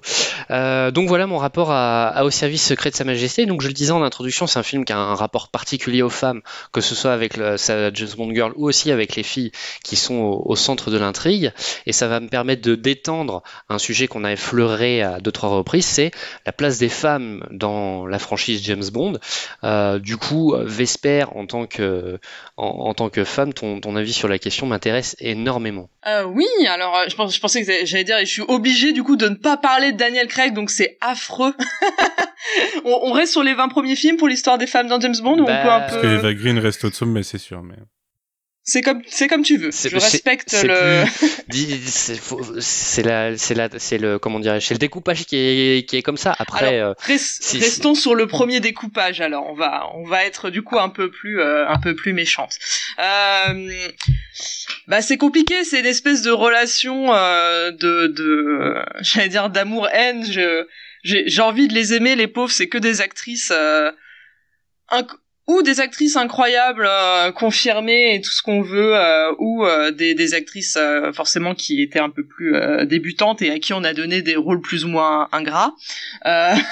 Après, j'ai une énorme fascination pour les pour les Bond girls parce que c'est c'est aussi à chaque fois un espèce d'archétype de, de de, ou de femme fatale ou de enfin de la, la vierge innocente enfin on a à peu près toutes les voilà tous tous les modèles un peu sur le spectre encore une fois des personnages euh, des personnages euh, clichés euh, féminins en plus de ce genre ce genre de film. Après bon ça s'est quand même amélioré euh, R Timothy Dalton et et Brosnan heureusement euh, de de mémoire euh, les producteurs avaient dit que euh, côté Timothy Dalton en fait le nombre de euh, de, de partenaires sexuels avait diminué parce que tout simplement c'était la période où le sida commençait à émerger. Et ils se sont dit que c'était c'était peut-être pas euh, ouf de voilà de lui faire euh, faire faire coucher Bond avec un milliard de un milliard de filles par film. Donc ils se sont un peu calmés. Et côté en plus Brosnan ils essaient quand même de se rattraper parce qu'il voilà il est euh, devant des, des actrices incroyables il y a les Berry il y a Michelle Yeoh enfin c'est euh, que bon alors après j'ai plus de réserves sur euh, Sophie Marceau euh, que je ne porte pas dans mon cœur non plus euh, de, de dingue. Et bon après euh, Denise Richards euh, c'est c'est dur mais Mais son personnage on ou l'actrice euh, bon, son personnage, j'ai rien que j'ai rien contre l'actrice. Elle est sûrement euh, très sympathique euh, dans la vraie vie. Euh, Peut-être que si on buvait des coups ensemble, on passerait une super soirée. Mais euh, mais oui, là, Chris, Christmas Jones, pareil dans le top des. Au moins, il n'y a pas de jeu de mots de cul dedans, mais bon, ça reste quand même un nom incroyable. Euh, c'est compliqué. Voilà, on va on va y rester poli, c'est compliqué. Euh, on va dire que je préfère encore une euh, une Lara Croft astrophysicienne parce que pourquoi pas, euh, les astrophysiciennes ont le droit de mettre des débardeurs et des shorts à euh, une Pussy Galore qui comme par magie, quand elle découvre le pénis magique de James Bond, cesse d'être lesbienne. Hein, voilà, on parlait tout à l'heure de la scène de la grange, euh, voilà, qui est assez, qui est assez horrible. Donc bon, on en, on en est là. J'ai, c'est ça. J'ai à la fois un peu, un peu de pitié, beaucoup d'amour. et aussi, bah, c'est, faut, enfin, encore une fois, faut aussi recontextualiser là-dessus. Euh, au moins, ils ont su avec le temps euh, quand même un peu améliorer ça, même si je mets quand même une, euh, pour parler Daniel Craig deux secondes, une, un, un, petit, une petite limite par rapport au personnage de Monica Bellucci qui est extrêmement mal maltraité, je trouve, dans voilà, qui dans le, dans dans l'air dans l'air Craig. Mais sinon, il y a quand même un effort un effort de fait euh, de fait là-dessus, mais bon, ça reste euh, ça reste compliqué. Ça marche. Les pauvres. Ça marche. Est-ce que tu es capable de nous dire euh, dans les 20 premiers films ta Bond Girl préférée? Ah alors je pense, je pourrais, mon cœur balance entre euh, Xenia on a top parce que le concept de tuer des mecs en les étouffant entre ses cuisses c'est quand même incroyable. Et euh, voilà, on peut difficilement faire mieux. Et puis bon, euh, voilà, je suis aussi euh, très amoureuse de Famke Johnson comme comme beaucoup de, de monde. j'adore et j'adore aussi Mayday. Voilà, je mettrais les deux sur le même sur le sur le même plan. Même si j'ai dit aussi tout à l'heure que j'aimais beaucoup Diana Rigg, hein, mais bon, il faut choisir. On m'a dit de choisir, je choisis. même si je fais encore des cauchemars à l'idée de réimaginer Grace Jones et Roger Moore avec une quelconque attirance sexuelle parce que clairement, enfin, toute l'ère Roger Moore, euh, on en, quand on parlera, quand on parlera de Roger Moore, hein, euh, clairement, il était déjà vieux quand il a commencé et ils ont continué de lui mettre des actrices très jeunes. Euh, au fur et à mesure et déjà voilà Sean Connery c'était compliqué avec sa moumoute mais là Roger Moore on croirait que c'est que c'est que c'est que c'est enfin que c'est leur daron en fait à chaque fois et c'est c'est de plus en plus euh, gênant au fur et à mesure euh, des films. Alors comme cela, ça va, on sait quand même Roger Moore était un chic type. qui lui ne battait pas sa femme et qui euh, qui était tout gentil, qui était très qui était très gêné, on va dire. J'essaye de j'essaie de me dire que peut-être sur le plateau ça devait un peu mieux passer, mais mais ça reste gênant. Et pourtant Carole Bouquet le détestait. C'est vrai, c'est vrai. après je sais pas, voilà, peut-être qu'il était horrible avec Carole Bouquet, peut-être peut-être qu'on nous ment. De toute façon, j'ai appris à ne plus trop aimer les gens parce qu'après on est déçu, on apprend des choses horribles et on tombe de haut. Mais euh, bon, on va dire que lui, il, avait quand même meilleure réputation par rapport aux autres. mais voilà, ça c'est mon, mon, petit top 2. Ok, très bien. Donc deux, deux, deux, deux Bond Girls qui sont du côté des vilains quand même. Oui, ah bah c'est voilà, j'aime beaucoup. Même si Mayday a sa rédemption à la fin de, de Dangereusement Vôtre. Euh... Ah, faut toujours une rédemption. Mais bah, elle l'a pas, euh, Xenia Onozap. Oui, mais souvent, on va dire, souvent une rédemption. Mais oui, oui, non, c'est, elles sont. Euh... Ouais, c'est mais c'est vraiment parce que ce que j'aime aussi dans Bond, c'est aussi le côté euh, le côté kitschouille. Hein, on peut pas j'ai aussi mes petits mes petits kings perso euh, voilà qu'il faut qu'il faut avoir au grand jour quoi. Ça marche. Très bien. Quentin, tu avais commencé un peu à, à évoquer le sujet tout à l'heure. Je te laisse un peu plus d'espace pour euh, développer ton idée. Euh, sur mes James Bond girls préférés ou sur le sur, le sujet, des James Bond girls en, même, en, général. Euh, ouais, parce que préféré en fait, je saurais vraiment pas dire. Euh, Peut-être Onatop aussi ou Waylin, j'aime beaucoup Brosnan donc. Euh, je vous Tracy. La première qui me vient en tête, c'est vraiment on vient, on vient d'en parler par rapport au service secret de Sa Majesté, mais euh, euh, par contre, je déteste. On en reparlera tout à l'heure, mais je déteste Mayday. Enfin, c'est un des, films de. Enfin, c'est un des, films James Bond que j'aime le moins et je comprends vraiment pas ce personnage. Faudrait peut-être que je le revoie, mais. sinon, sur le sujet au global, ouais, ben, tu as déjà évoqué le fait que moi, ce qui me gêne peut-être encore plus là-dessus, c'est sur, sur l'ère Moore où là, il y a un écart d'âge qui est vraiment pas possible et qui me gêne vraiment beaucoup et sur toutes ces thématiques de, de, de, de femmes objets euh, quand tu revois ça maintenant c'est, vraiment vraiment gênant heureusement ça va de mieux en mieux à, au, fil, au fil des temps malgré malgré le, l'anomalie euh, euh, Monica Bellucci là ça c'est clair après je sais pas trop quoi rajouter, t'as déjà dit plein de choses. La vraie, je parle trop. non, non, non, non, non, non, non. Euh, non.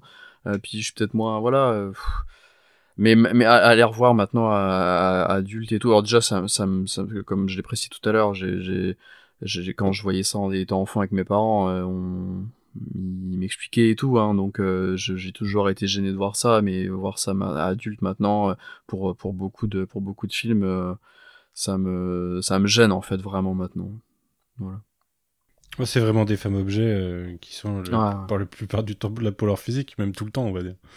Mais euh, ouais, ouais, faut, faut clairement passer au-delà de ça. Et, euh, et de ton côté, euh, Manu, euh, il y en a quand même qui, qui, Ouais, bah. qui retiennent ton attention. Je suis assez d'accord sur le fait que ça s'améliore. euh, ça s'améliore avec euh, l'ère Craig, mais on en reparlera plus tard. Mais euh, Eva Green et Vesper au- au- au-dessus, quoi. Mais euh, des Brosnan, euh, moi aussi j'ai- j'aime beaucoup le personnage de Famke Janssen. Euh, Michel Yeo également. Mais dans les plus anciens, bah, Diana Rigg, je l'ai découverte ce week-end, du coup, en, en James Bond Girl, puisque je ne l'avais jamais vue. J'ai beaucoup aimé. J'aime beaucoup Daniela Bianchi dans Bon baiser de Russie. Euh, et dans les Mours, euh, euh, la première dans l'espion qui m'aimait, euh, Barbara Bach, je crois, euh, que je trouve magnifique, tout simplement. Et à la rigueur, je crois que c'était le, oui, c'était le premier Moore. Donc à la rigueur, peut-être que la différence d'âge à ce moment-là était un peu moindre. Mais euh, C'est le ouais, troisième. C'est purement parce que je la trouve C'est le magnifique. troisième. C'est le troisième. Ok. Le premier, c'est Vivre et laisser mourir. Avec. Euh, Et c'est qui dans Vivre et laisser bah, mourir C'est Dr Queen, femme médecin. Ah oui, John Seymour. Ok. C'était son premier rôle au cinéma d'ailleurs. Ok. Oui, parce que là, du coup, on n'a pas reparlé aussi des, des femmes qui se battent. euh, Oh là là, je sais, je viens d'avoir un flash euh, des deux euh, des deux femmes tziganes qui se qui se battent aussi. Ah euh. oui, dans Bon baiser de Russie. Ah oui, ça, c'est j'ai- énorme, ça. J'ai cru que tu parlais des deux Ah femmes qui se battent avec Bond dans Les Diamants sont éternels, ça aussi c'est bien Euh, ridicule. Non, ouais, oui, ouais, ouais, c'est ouais. Ah, par contre, non, une que je sauve pas de l'air euh, Brosnan, c'est Terry Hatcher, mais parce que j'aime vraiment pas Terry Hatcher, donc j'ai, je voilà, c'est, je la trouve trop. Mais elle non plus n'est pas sauvée. Non mais, oh là là. mais euh, mais ouais, compliqué. Ok, ça marche. Euh, alors pour ma part, euh, c'est vrai que c'est un sujet qui est très compliqué. Euh, que j'ai du, en plus que j'ai beaucoup de mal à, à analyser euh, euh, ces temps-ci. Euh, je pense que ça fait, partie des, des, des questions, euh, enfin des, des de, de ce pourquoi mes parents m'ont posé une question il y a pas longtemps. Euh, peu après euh, avoir transitionné, ça devait faire genre un mois ou deux mois que je leur avais annoncé, et ils m'ont demandé mais au fait, du coup, t'aimes toujours James Bond? bah oui, il n'y a pas de raison que j'aime pas. Mais c'est vrai que euh, euh, j'ai jamais vraiment non plus projeté dans le dans cette partie-là euh, de, de James Bond quand je m'identifiais encore en- comme un homme. Ce côté relationnel, c'était pas vraiment ce qui me ce qui me faisait retenir les films. Même si je retenais les Bond Girls, en fait le l'interaction qu'il avait avec lui, euh, c'est pas ce que c'est pas ce c'est pas ce que je, je me, je me- ce que ce dont je me rappelais des, des films. Et par contre, c'est vrai que depuis euh, bah, depuis 8 ans en fait, depuis mon éveil féministe, c'est vrai qu'il y a beaucoup de films qui passent beaucoup moins bien sur euh, sur ce plan-là, sur certains personnages. Euh, donc on a parlé du viol correctif de Pussy Galore, on a parlé, euh, euh, enfin j'ai mentionné Jane Seymour qui le personnage est vierge. C'est ça. Euh, James Bond la manipule pour euh, coucher avec elle. C'est voilà, c'est ça fait partie d'une époque qu'il est c'est qu'il est difficile d'assumer euh, d'assumer aujourd'hui. C'est vraiment des des, des des des passages qui sont difficiles d'assumer. Euh, au final, il y a, il y a un truc, qui Oui. est- il y a un truc qui est marrant, c'est que je pense qu'on on est tous dans la deuxième partie de vingtaine ou, ou de la trentaine. Et euh, moi, j'ai l'impression que dès, dès mon adolescence, en fait, et dès l'arrivée de Brosnan, le côté problématique du personnage était assez publiquement accepté, en fait. Et était, était du coup un peu balayé dans le sens où, euh, bah ouais, on faisait avec, quoi. Mais, mais, je sais pas, on a, j'ai l'impression d'en avoir eu conscience à l'époque et que d'une façon générale, c'était, euh, c'était assez accepté. Alors, je vois ce que tu veux dire. Et je te, j'irai complètement dans ton sens parce que c'est, c'est pleinement assumé en plus par le, par, euh, par Go- GoldenEye, puisque euh, dans son premier, dans sa première rencontre avec M, qui est jouée par une femme, elle le traite de, de, De de misogyne. et de dinosaure. Et donc pour, pour, pour rappeler son, son- son- cette position qu'il a euh, par, rapport, euh, par rapport aux femmes, crois qu'en plus le premier échange qu'il a avec Moni Penny euh, dans, dans le film est pas non plus euh, très reluisant pour le personnage de James Bond. Donc, euh, donc effectivement, tu as raison, c'est c'est plutôt assumé et, euh, et ça- c'est assumé jusque dans, dans, la, dans la James Bond Girl avec qui il est, qui est loin d'être une des plus intéressantes. Après, oui. oui, vrai. Non, oui, en plus, mais En fait, c'est- ça, c'est que forcément le l'évolution se fait quand même assez doucement. C'est-à-dire qu'on commence comme ça avec GoldenEye, et puis euh, la fin du monde ne suffit pas. euh, c'est euh, euh, la vue, euh, c'est comment ils cherchent Bond et ils mettent la vue thermique. Et en fait, on Oui, comprend que oui. voilà, il est en train de coucher avec Chris Mess Jones parce que leurs euh, leurs corps sont superposés avec la chaleur euh, émise des deux euh, par les deux corps. Enfin, donc ça, c'est vraiment des. euh, Enfin, après, c'est vraiment ces beaux flandes, quoi. Mais c'est peut-être c'est ça. c'est vrai que c'est c'est quand même enfin on on on est un- on s'éloigne un peu quand même des histoires de viol ce qui est plutôt bon signe Oui. Euh, mais voilà je pensais Ça- pas dire ça comme ça un jour mais voilà Ça reste des Mais- relations plus respectueuses. voilà. Après, bon, c'est c'est ça. Après, je pense que ce côté euh, euh, où on le voyait moins ou ou ça, je je pense aussi que ça dépend du de la vision de chacun de la chose parce que euh, je sais que euh, excusez-moi, je sais que beaucoup, euh, même de en commençant avec Claire Brosnan, euh, beaucoup sur surtout de garçons. Euh, ne retenait que euh, la collectionnite euh, aiguë et, euh, et le fait de ah bah voilà j'ai envie d'être James Bond parce que voilà il, il couche avec Halle Berry euh, qui a un bikini quoi donc je pense qu'aussi ça dépend de euh, comment nous on percevait la chose euh, plus jeune et c'était peut-être pas déjà le enfin c'était pas le cas aussi de de, de tout le monde en fait mais c'est ça, a- ça a pris son temps Personnage d'Halle Berry qui devait avoir son film. bah Ça a oui été la un pauvre, projet. euh, la pauvre Jinx a été euh, jinxée Et à, à chaque sortie d'un James Bond, t'as aussi pas mal d'articles ou de ressorties de, du top des James Bond girls. Ah bah oui. De trucs comme ça. Donc de toute façon, l'imagerie est perpétuée sûr, bien sûr, oui, bien sûr. oui, oui, bah, à la rigueur, en fait, c'est ça, c'est que ça me, ça me choque, ça me choque moins parce qu'on fait à la sortie d'un film en même temps le top du meilleur méchant et le top des meilleurs gadgets et le top des machins. Donc, on va dire, de toute façon, est, je le, je le perçois autant comme euh, bah, le top du meilleur générique et on fait le top des James Bond Girls que euh, le côté, bon, on va encore euh, mettre, euh, mettre les femmes les unes contre les autres, quoi. Donc ça, à la rigueur, on va Mhm. dire dans le contexte très précis de James Bond, ça me choque moins. on va dire ça comme ça. Puis ça fait partie de, de la formule de toute façon qui est consacrée depuis ça. le premier film euh, avec. Euh... Eh ben, j'ai mangé son nom. Ursula voilà, oui. c'est ça. Merci beaucoup. Euh, moi, la Bond Girl qui, qui, qui me, qui m'a marqué le plus, et euh, maintenant avec le recul, bah, je comprends mieux pourquoi euh, elle m'a marqué le plus, et ben je pense que c'est Pam Bouvier. Ah oui. Donc la James Bond Girl de Permis de tuer. Et je pense avoir enfin compris pourquoi. Parce que en fait, je voudrais être Pam Bouvier. Alors une version lesbienne de Pam Bouvier, bien entendu, mais j'aimerais bien être Pam Bouvier. Je, ça se comprend. enfin, on peut pas faire, je pense, euh, meilleur modèle.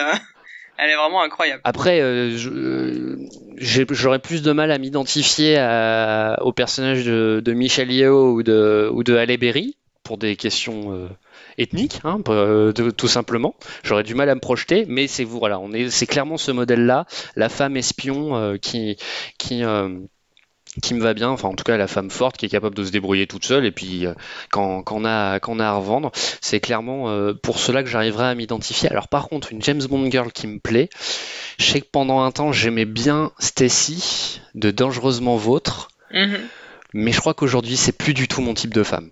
Et je crois que ce serait plutôt Terry Hatcher pour le coup. Tu vois, je- j'entre en Ah, contradiction avec toi.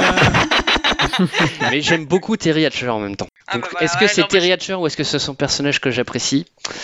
Je Ouais, ne saurais bah, dire. Pour le coup, pour ma, pour ma défense, donc euh, comme ça, je, je- tu, tu as raison. C'est juste que moi, en fait, j'ai un problème avec euh, Terry Hatcher depuis Desperate Housewives, Ah, euh, qui fait que vraiment, j'ai, je, je l'ai prise, euh, je l'ai prise un peu en grippe. pris en grippe. pauvre. Donc, euh, voilà, j'ai pris en grippe Suzanne. ça arrive, ça arrive. C'est un Donc, personnage ça- particulier en même temps, Suzanne. hein. Je peux comprendre le personnage étant détestable. Ça, ça là, c'est ça qui, euh, qui a sûrement joué aussi. Donc, Mm. euh, donc pas de problème, tu sais, tu, tu peux. Ça marche. Bon, allez, passons au papy maintenant, avec Roger Moore, euh, qui a commencé peut-être sa, sa carrière de, de Bond euh, un peu trop tard, surtout pour enchaîner sept films derrière.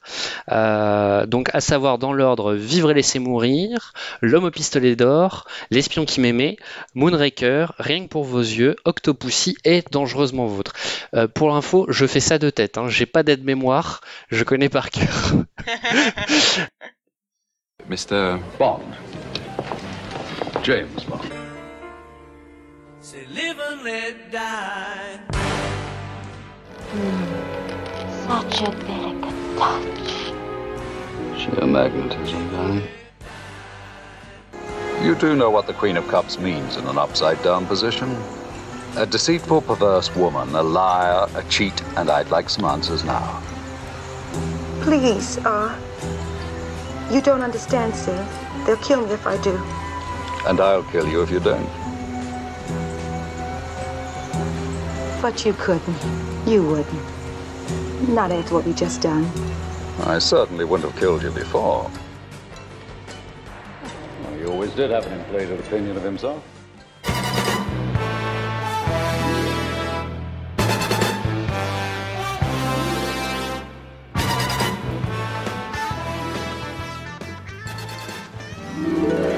Miss Anders, I didn't recognize you with the clothes on. Now I know you. Oh, no. You're that secret agent. That English secret agent from England. You're not thinking that. I sure am, boy.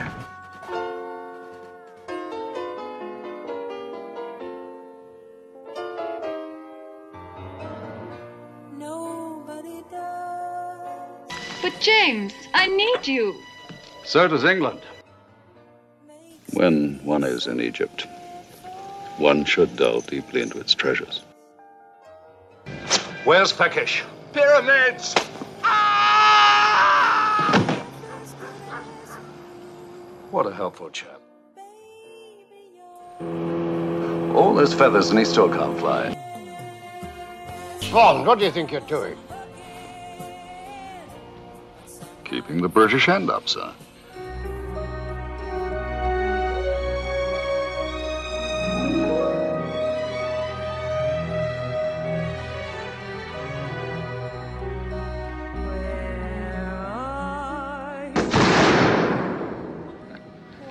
Missed Mr. Bond.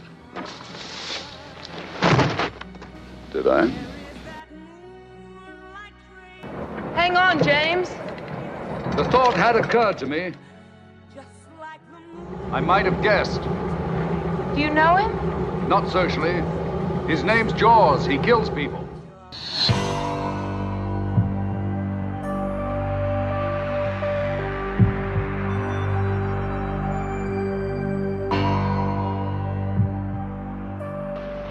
Stinging in the rain. That's not funny, 007. He thinks I'm still a virgin. Yes, well, you get your clothes on. and I'll buy you an ice cream. Forgive me, Father, for I have sinned. That's putting it mildly, 007.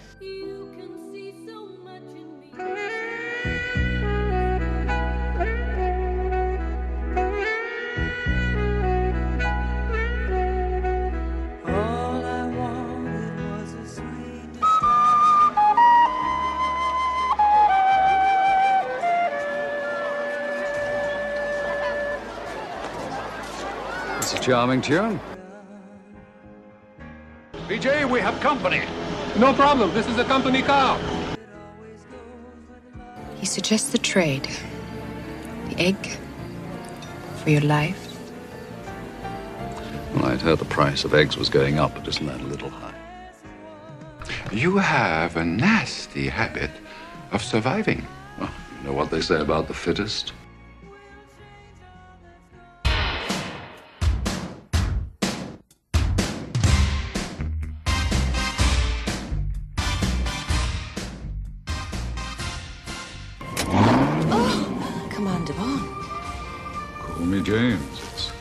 Five days to Alaska. You slept well? A little restless, but I got off eventually. That night in London, when I was with the Bolshoi, Ah, what a performance. in my dressing room later, did you know I was an agent with orders to seduce you? Why do you think I sent you three dozen red roses? Hmm? Mm. Now that was a performance. Ah, donc un James Bond très particulier, très différent de, ses deux prédécesseurs. On va quand même inclure euh, Georges Lazenby, euh, qui a porté sa propre marque, qui a porté en plus euh, beaucoup de choses, selon moi, de, ce qui faisait son, succès dans les séries télé Le Saint et Amicalement Vôtre. Et du coup, Vesper, je suis, très intéressé d'avoir ton avis sur la période Roger Moore que j'avais appelé. Qu'est-ce que j'avais dit sur Roger Moore dans le, programme? Est-ce qu'il faut tout garder de lui Est-ce qu'il faut tout garder de lui Voilà, exactement. euh, bah, alors tout garder, peut-être pas. Euh, je vais mettre quand même un, un gros, euh, une option sur Moonraker. pas déconner. Euh, même si je suis heureuse que Moonraker existe. Euh, Parce que pour, pour ce qu'il représente.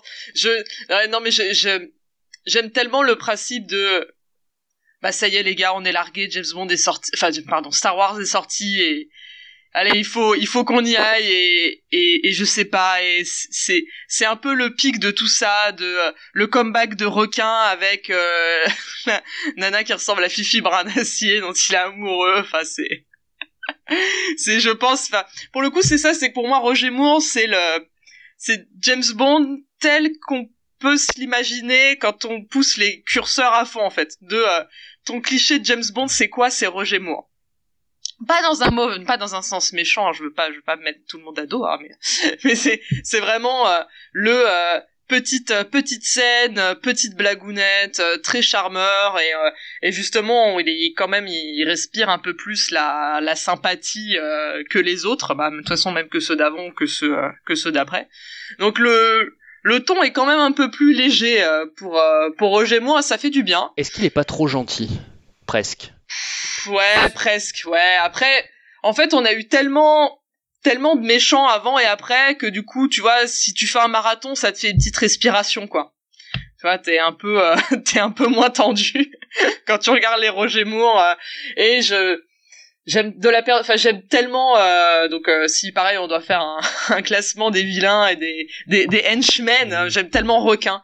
Le, le concept de requin est tellement over the top que enfin voilà j'adore j'adore comment euh, comment il est exploité. Après le problème c'est que Roger Moore a les forces et faiblesses des années 70 80 c'est euh, bah voilà les les déguisements les tous plus débiles les uns que les autres le bah le, racisme qui va qui va avec qui va avec d'en vivre et laisser mourir tout ce genre de choses qui bon bah voilà hein, encore une fois on le redit avec les yeux de maintenant, c'est compliqué. Enfin bon, les yeux de l'époque aussi, mais j'étais pas né, mais veux dire là, moi les yeux de maintenant.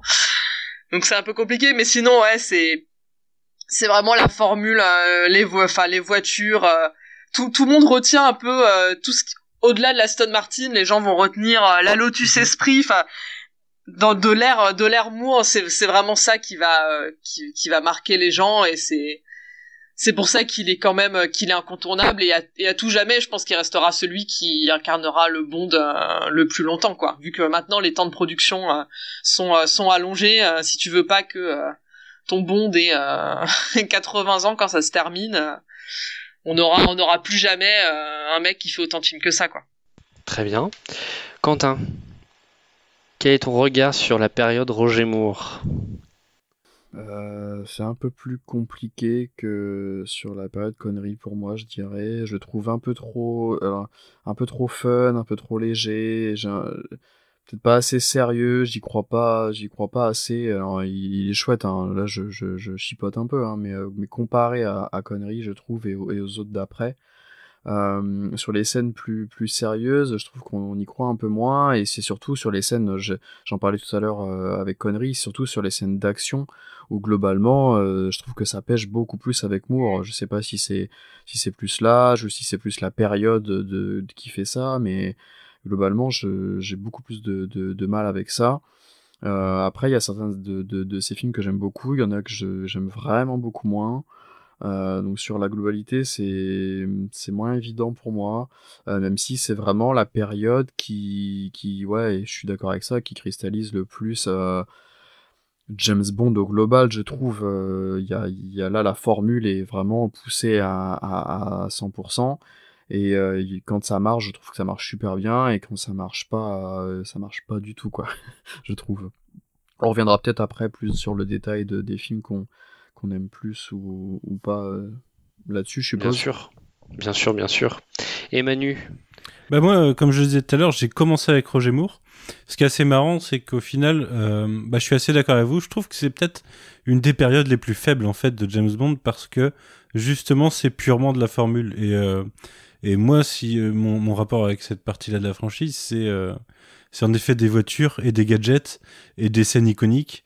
Mais je m'en souviens pas forcément pour des bons plots d'espionnage euh, autant que les Sean Connery par exemple ou que euh, même euh, on, on, y reviendra juste après mais j'aime beaucoup plus Timothy Dalton par exemple mais euh, oui tu allais dire Ah, juste ouais, en, en termes d'écriture, je pense que c'est la, la, on en reparlera peut-être plus dans le détail après. C'est la période la pire. hein. ouais de- ouais, ouais de c'est la plus faible Ah ouais, ouais. c'est la plus kitsch vous avez mentionné Moon- Moonraker notamment et en- et euh, et comme tu le suggérais en, en intro euh, C'est euh, la période d'Amicalement Vôtre et du Saint. Alors j'ai beaucoup moins regardé euh, le Saint, mais Amicalement Vôtre, euh, j'y ai été aussi biberonné euh, le week-end. Et, pour moi, l'imagerie du, du Roger Moore se mélangeait avec celle d'Amicalement Vôtre. Et d'ailleurs, Vesper, tu parlais de meufs et de voitures. C'est le générique d'Amicalement des meufs, des voitures, et les mecs qui Oui, mettent leur cul vrai. quand elles passent à côté d'eux, quoi. Et, et- et avec le petit costume et le flegme britannique. C'est, euh, je, je trouve vraiment que l'imagerie c'était, euh, c'était confondu. Mais ouais, euh, je- je- moi je m'en souviens vraiment. euh, C'est, c'est pour moi c'est la formule principalement sur les véhicules et les gadgets. C'est de là que je ressors le plus de trucs. Mais en revoyant les Sean Connery, je trouve que les plots des Sean Connery sont beaucoup plus intéressants, par exemple. Très bien. Euh, j'ai un peu le même avis que tout le monde sur la période euh, Roger Moore. C'est une période qui est sympathique et effectivement, euh, en posant la question, j'y ai répondu. Euh, non, on est loin de.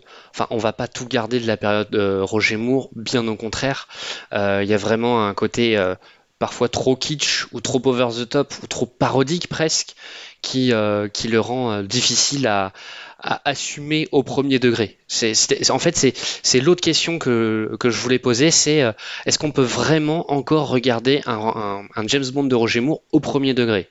Alors, la question s'applique peut-être pas aux sept films, mais quand même à la plupart. Euh, euh, je vous rejoins en plus sur la, question des intrigues et sur la faiblesse de certaines. Ça, ça a été un de mes grands crève-cœurs, c'est de me rendre compte que un des meilleurs, comment dirais-je, sur le papier, c'est un des meilleurs de sa période, c'est L'espion qui m'aimait. Bah oui, mais son scénario, c'est aussi une redite dont on ne vit que deux fois. Ah, et, et en plus, ce scénario-là, il est repris juste après pour Moonraker, ce qui est incroyable. Parce que le scénario de Moonraker, c'est le même que L'espion qui m'aimait.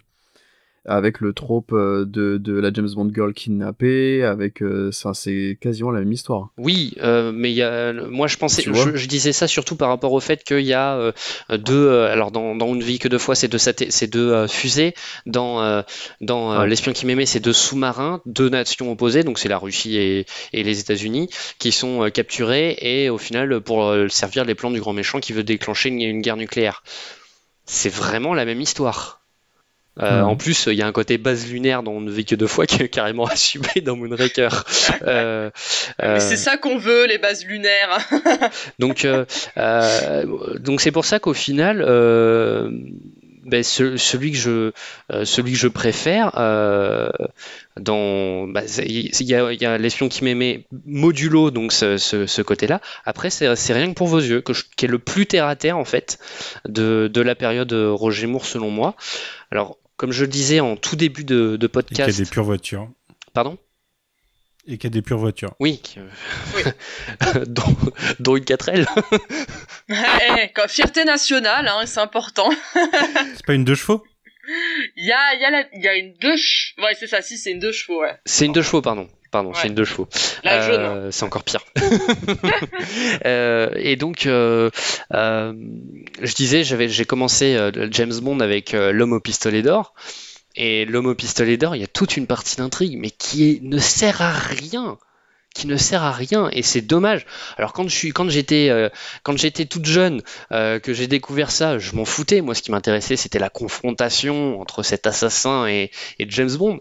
Alors maintenant, de le regarder euh, de mes, du haut de mes 33 ans, avec toute la partie sur le composant solaire, je sais plus quoi, oh, pitié, pitié. Puis alors la James Bond Girl, mon dieu. Mon dieu, mon dieu. Oui, c'est, c'est, oui, c'est celle-là où elle, en fait, elle déclenche le, elle, elle déclenche le, le mécanisme avec ses fesses. Enfin, Oui, c'est ça, tout du- à ouais, fait, ouais, ouais. tout à fait.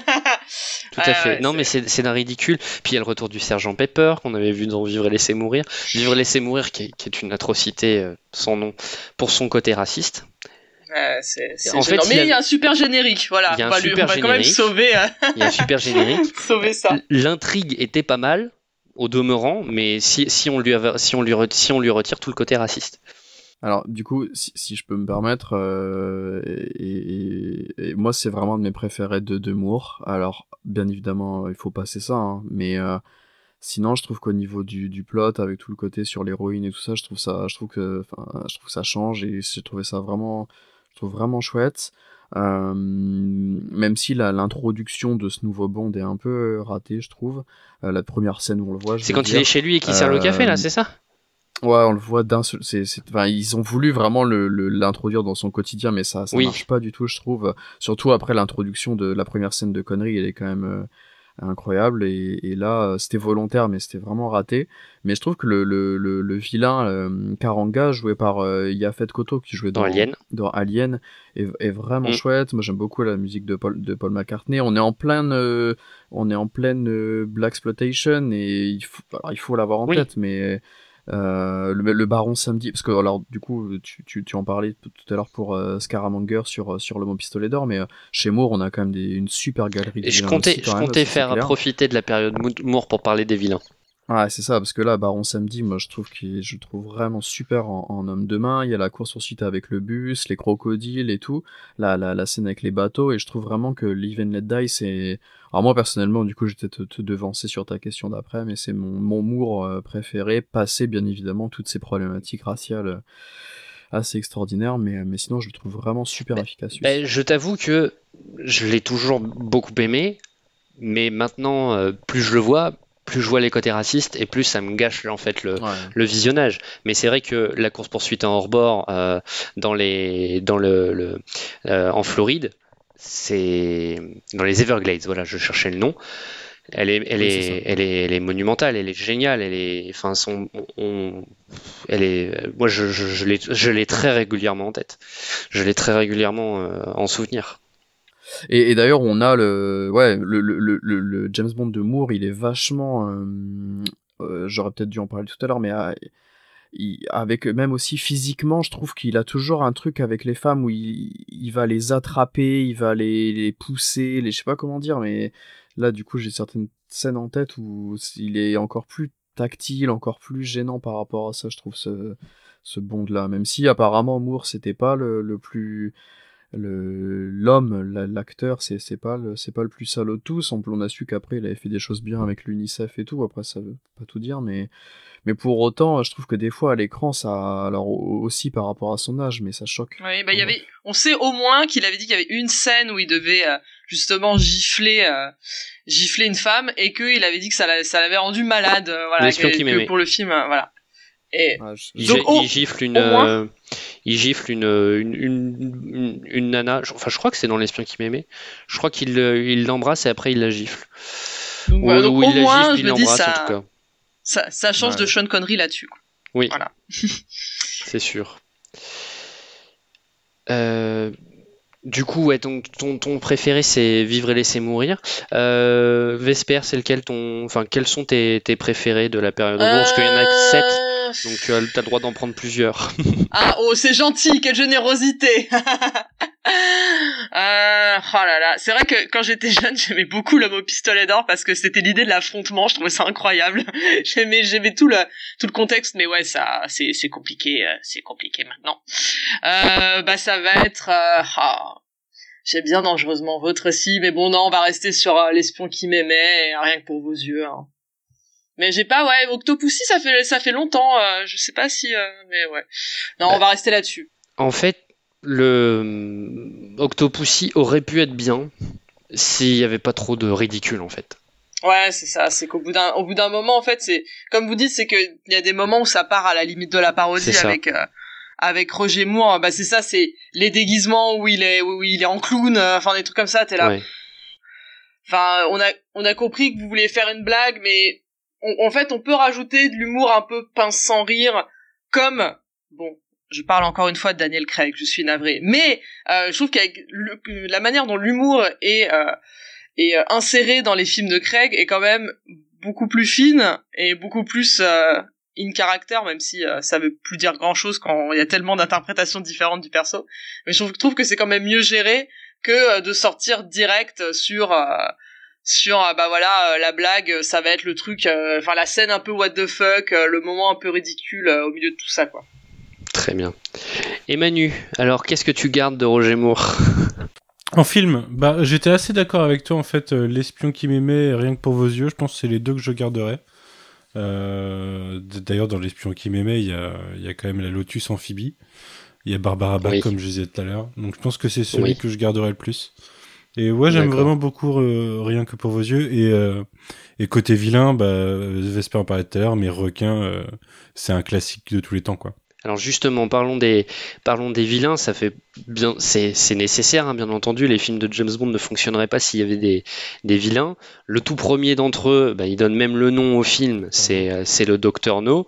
Euh, c'est, quoi pour vous votre relation au, au vilain euh, de James Bond? Est-ce que euh, tous les vilains se valent? Est-ce qu'il y en a qui sont oubliables? Est-ce qu'il y en a au contraire qui sont euh, immanquables et, qui font tout le film presque?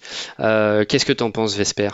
Oh bah qui font tout le film, oui, il y en a, y en a beaucoup hein, pour le coup. C'est comment dire, ils sont tous, enfin les gens viennent pour pour voir le pour voir le méchant et dans les comment dire dans les répertoires de méchants pour moi alors je suis aussi moi aussi j'aime beaucoup Batman et euh, le ré- répertoire des méchants ça va être vraiment pour moi les les meilleurs méchants c'est méchants de Batman et méchants de James Bond enfin, ça a vraiment ce petit côté euh, Enfin, en plus, ils ont toujours un petit côté euh, freaks euh, qui est qui est vraiment euh, qui est vraiment cool. euh. Il faut faut toujours qu'il y ait un espèce de de de, de particularité euh, qui fait qu'on va qu'on va s'en rappeler, euh, que ce soit une une cicatrice, un gadget, euh, peu peu importe. Difficile de faire. Enfin, c'est difficile déjà de pas parler de Blofeld parce que c'est bien l'un des rares qui va faire euh, le euh, le lien entre euh, entre plusieurs films James Bond à la fois de l'ère pré-Craig et l'ère Craig. du coup, donc c'est quand c'est quand même forcément c'est quand même assez important et Blofeld a eu un tel impact sur sur la pop culture et pas euh, pas que dans euh, Austin Powers. Euh, aurait eu un tel impact sur tout ça que on impossible de euh, comment dire de penser de penser à un méchant enfin n'importe qui a cette image du mec qui caresse son chat euh, euh, sur sur son fauteuil. Donc c'est Blofeld à tout jamais reste reste un peu le le, le parangon du du, mé- du méchant voilà du méchant abusé. C'est pas mon préféré euh, donc évidemment on parle des 20 premiers donc je vais m'arrêter à Re- requin et hot job plus Alors, en ça, c'est henchman plus parce les que demain. Ouais, mais parce que euh, Goldfinger en soi, bon, enfin, c'est juste un mec qui veut être riche et qui veut contaminer euh, de l'or pour se faire plus d'argent et pas bon. Mais euh, pas incroyable. Mais sinon, à ce compte-là, si tu prends vraiment méchant, ouais, ce, ce serait, ce serait requin. Le, le concept est trop puissant. C'est, vraiment, c'est- tout est. Et en plus, on a le plaisir de le voir plusieurs fois, donc euh, c'est, c'est le meilleur, quoi. D'accord, très bien. Quentin, quel est ton, ton rapport au, au méchant de la, de la saga? T'en as cité quelques-uns toi aussi dans tes, dans tes, dans tes interventions. Ouais, ouais. euh, alors, je pense peut-être plus tout de suite à des, plus à des, des hommes de main ou, ou femmes de Ouais, main toi selon, aussi. selon les films. Euh, ouais, ouais, je pense euh, tout de suite, euh, j'ai Odd Job en tête. Alors, je suis pas euh, le plus grand fan de, de requin, moi, j'avoue, mais euh, je sais pas, j'ai tout de suite Odd Job Ouais. en tête, ou euh, euh, Onatop, ou Baron Samedi. Mhm. Euh, après, dans les, dans les vilains, forcément, euh, tout de suite, si tu me dis vilain James Bond, ceux qui vont me venir en tête là, ce sera, je suis désolé, mais ceux de Craig, hein, vraiment. Parce y a Mads, déjà. Mais sinon, forcément, je- ouais, déjà. Voilà, le premier qui me vient en tête, de toute façon, c'est tout de suite le chiffre, effectivement. Euh, J'aime beaucoup, euh, on en reparlera après, je vais peut-être un peu avancer, mais euh, Elliot Carver. euh, De- Demain ne meurt jamais, Surtout oui. dans le propos. C'est ça, alors l'acteur est, est très Ouais. très bon, mais dans, dans le propos aussi, je trouve ça intéressant. C'est un peu en avance sur son Euh, temps, je trouve. euh, peut-être, même trop. bah ouais, je trouve, hein. Pour le coup, Le, euh, plan vieillit, le plan vieillit bien. Mm, mm. C'est ça. Bon, navré, c'était. Et... non, non, mais c'est carrément, c'est vrai. Euh, et euh, euh, alors, étant enfant, je t'aurais dit Scaramanga, forcément, et maintenant, je te dirais euh, soit Goldfinger ou soit Alec de de de, De GoldenEye. euh, de Ouais. Alec Trevelyan. Trevelyan. Très bien. C'est Et ça. Manu Je suis assez d'accord avec Alec. Euh, moi, je placerais direct le Docteur No, en fait, parce qu'il a... Mais il pose les bases du méchant, il a une présence, il y a quelque chose que j'aime vraiment beaucoup dedans. En plus, il est... Il est hypnotisant. Ouais, il est, il est euh, moitié allemand, moitié chinois, je crois. Et, euh, Ouais. et physiquement, ça lui donne une particularité qu'on voit, qu'on voit rarement. Son visage est assez insondable, je trouve. Et Mm. j'aime beaucoup Scaramanga aussi.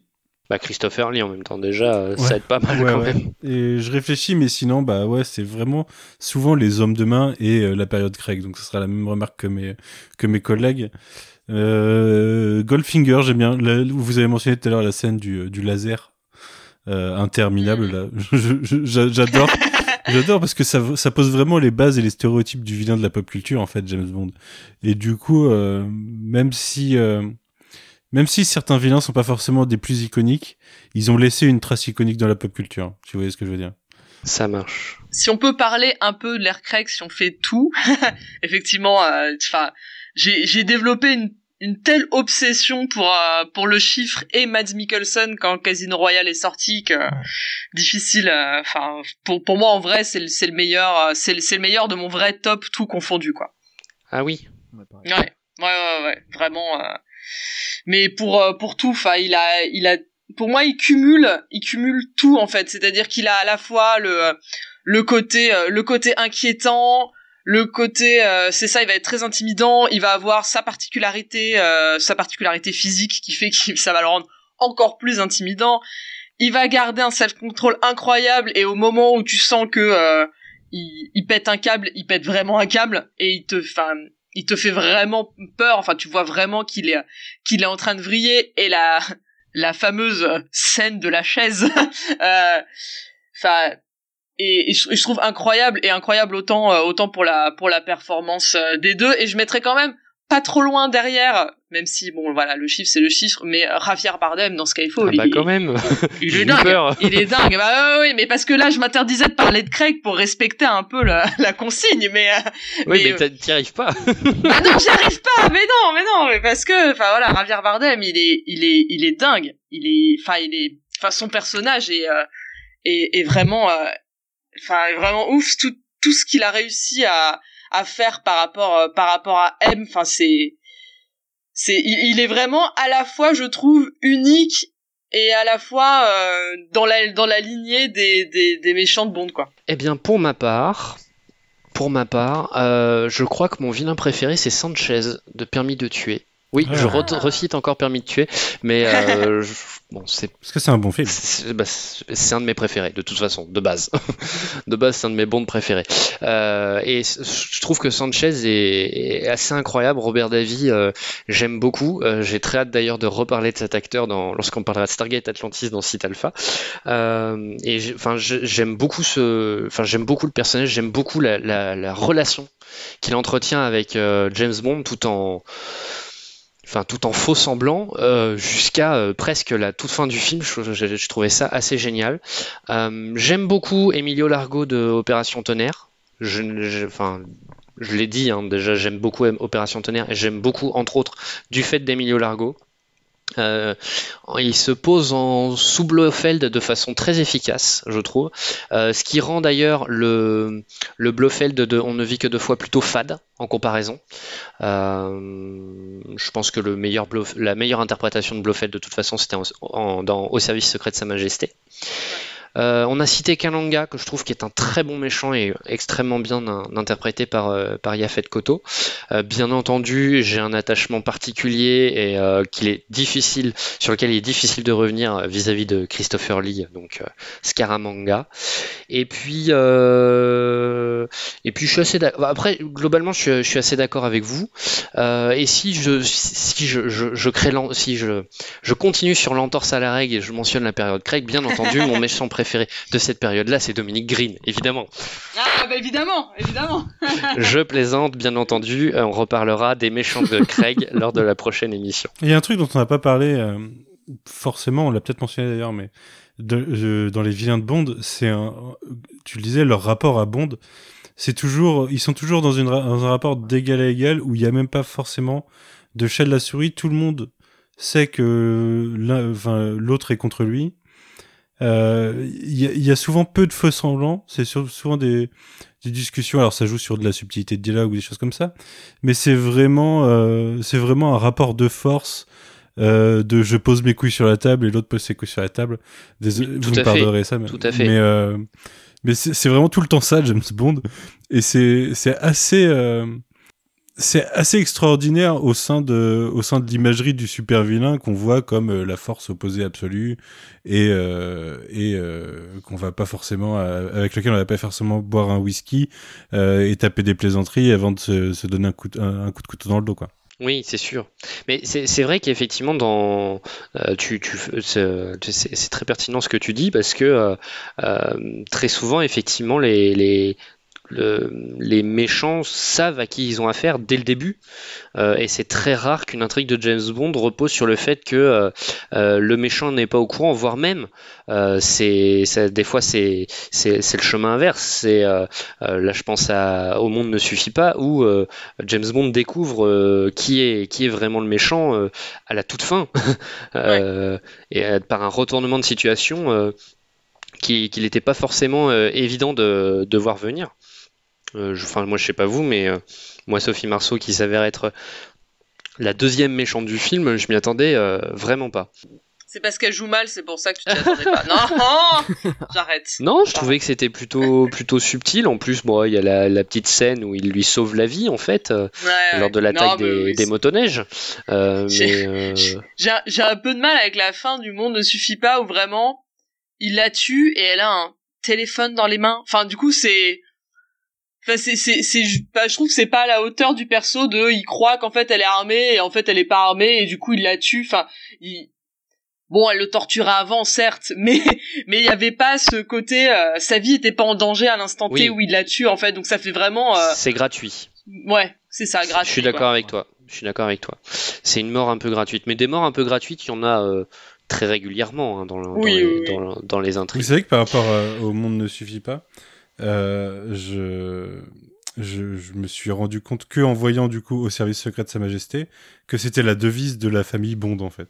Oui, oui, exactement. Tout à fait. Et ça m'a un peu mind blown euh, hein. quand je l'ai vu. Euh, il le dit sur la chaise de torture en fait. Ouais, je, je, je m'en souvenais pas, tu vois. Ça mais euh, du coup, en voyant un film de 69 qui lâche un Le monde ne suffit pas, je me suis dit, oh putain. Très bien. Ouais, c'est. J'ai voulu me le faire tatouer très longtemps quand j'étais jeune. Hein. je me suis abstenu, donc euh, tant mieux. Mais euh...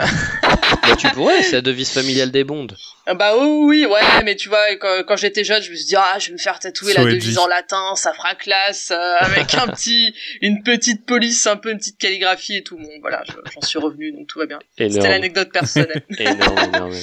Bien.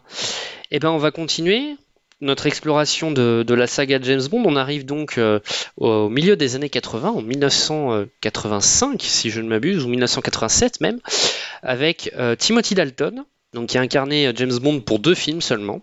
Tuer n'est pas joué d'abord, puis Permis de tuer ensuite, que j'ai déjà cité beaucoup de fois.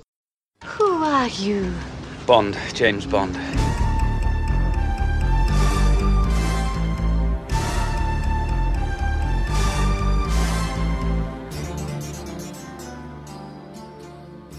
I'm reporting to M that you deliberately missed. Your orders were to kill that sniper. Stuff my orders. I only kill professionals. That girl didn't know one end of a rifle from the other. Go ahead, tell him what you want. If he fires me, I'll thank him for it. Whoever she was must have scared the living daylights out of her. What happened? Salt corrosion. I take it that this is not a social call, 007. Correct. You should have brought lilies. I'm sorry, James. For you I have great affection. We've an old saying. Duty has no sweethearts. We have an old saying too, Yogi. And you're full of it. He met his Waterloo.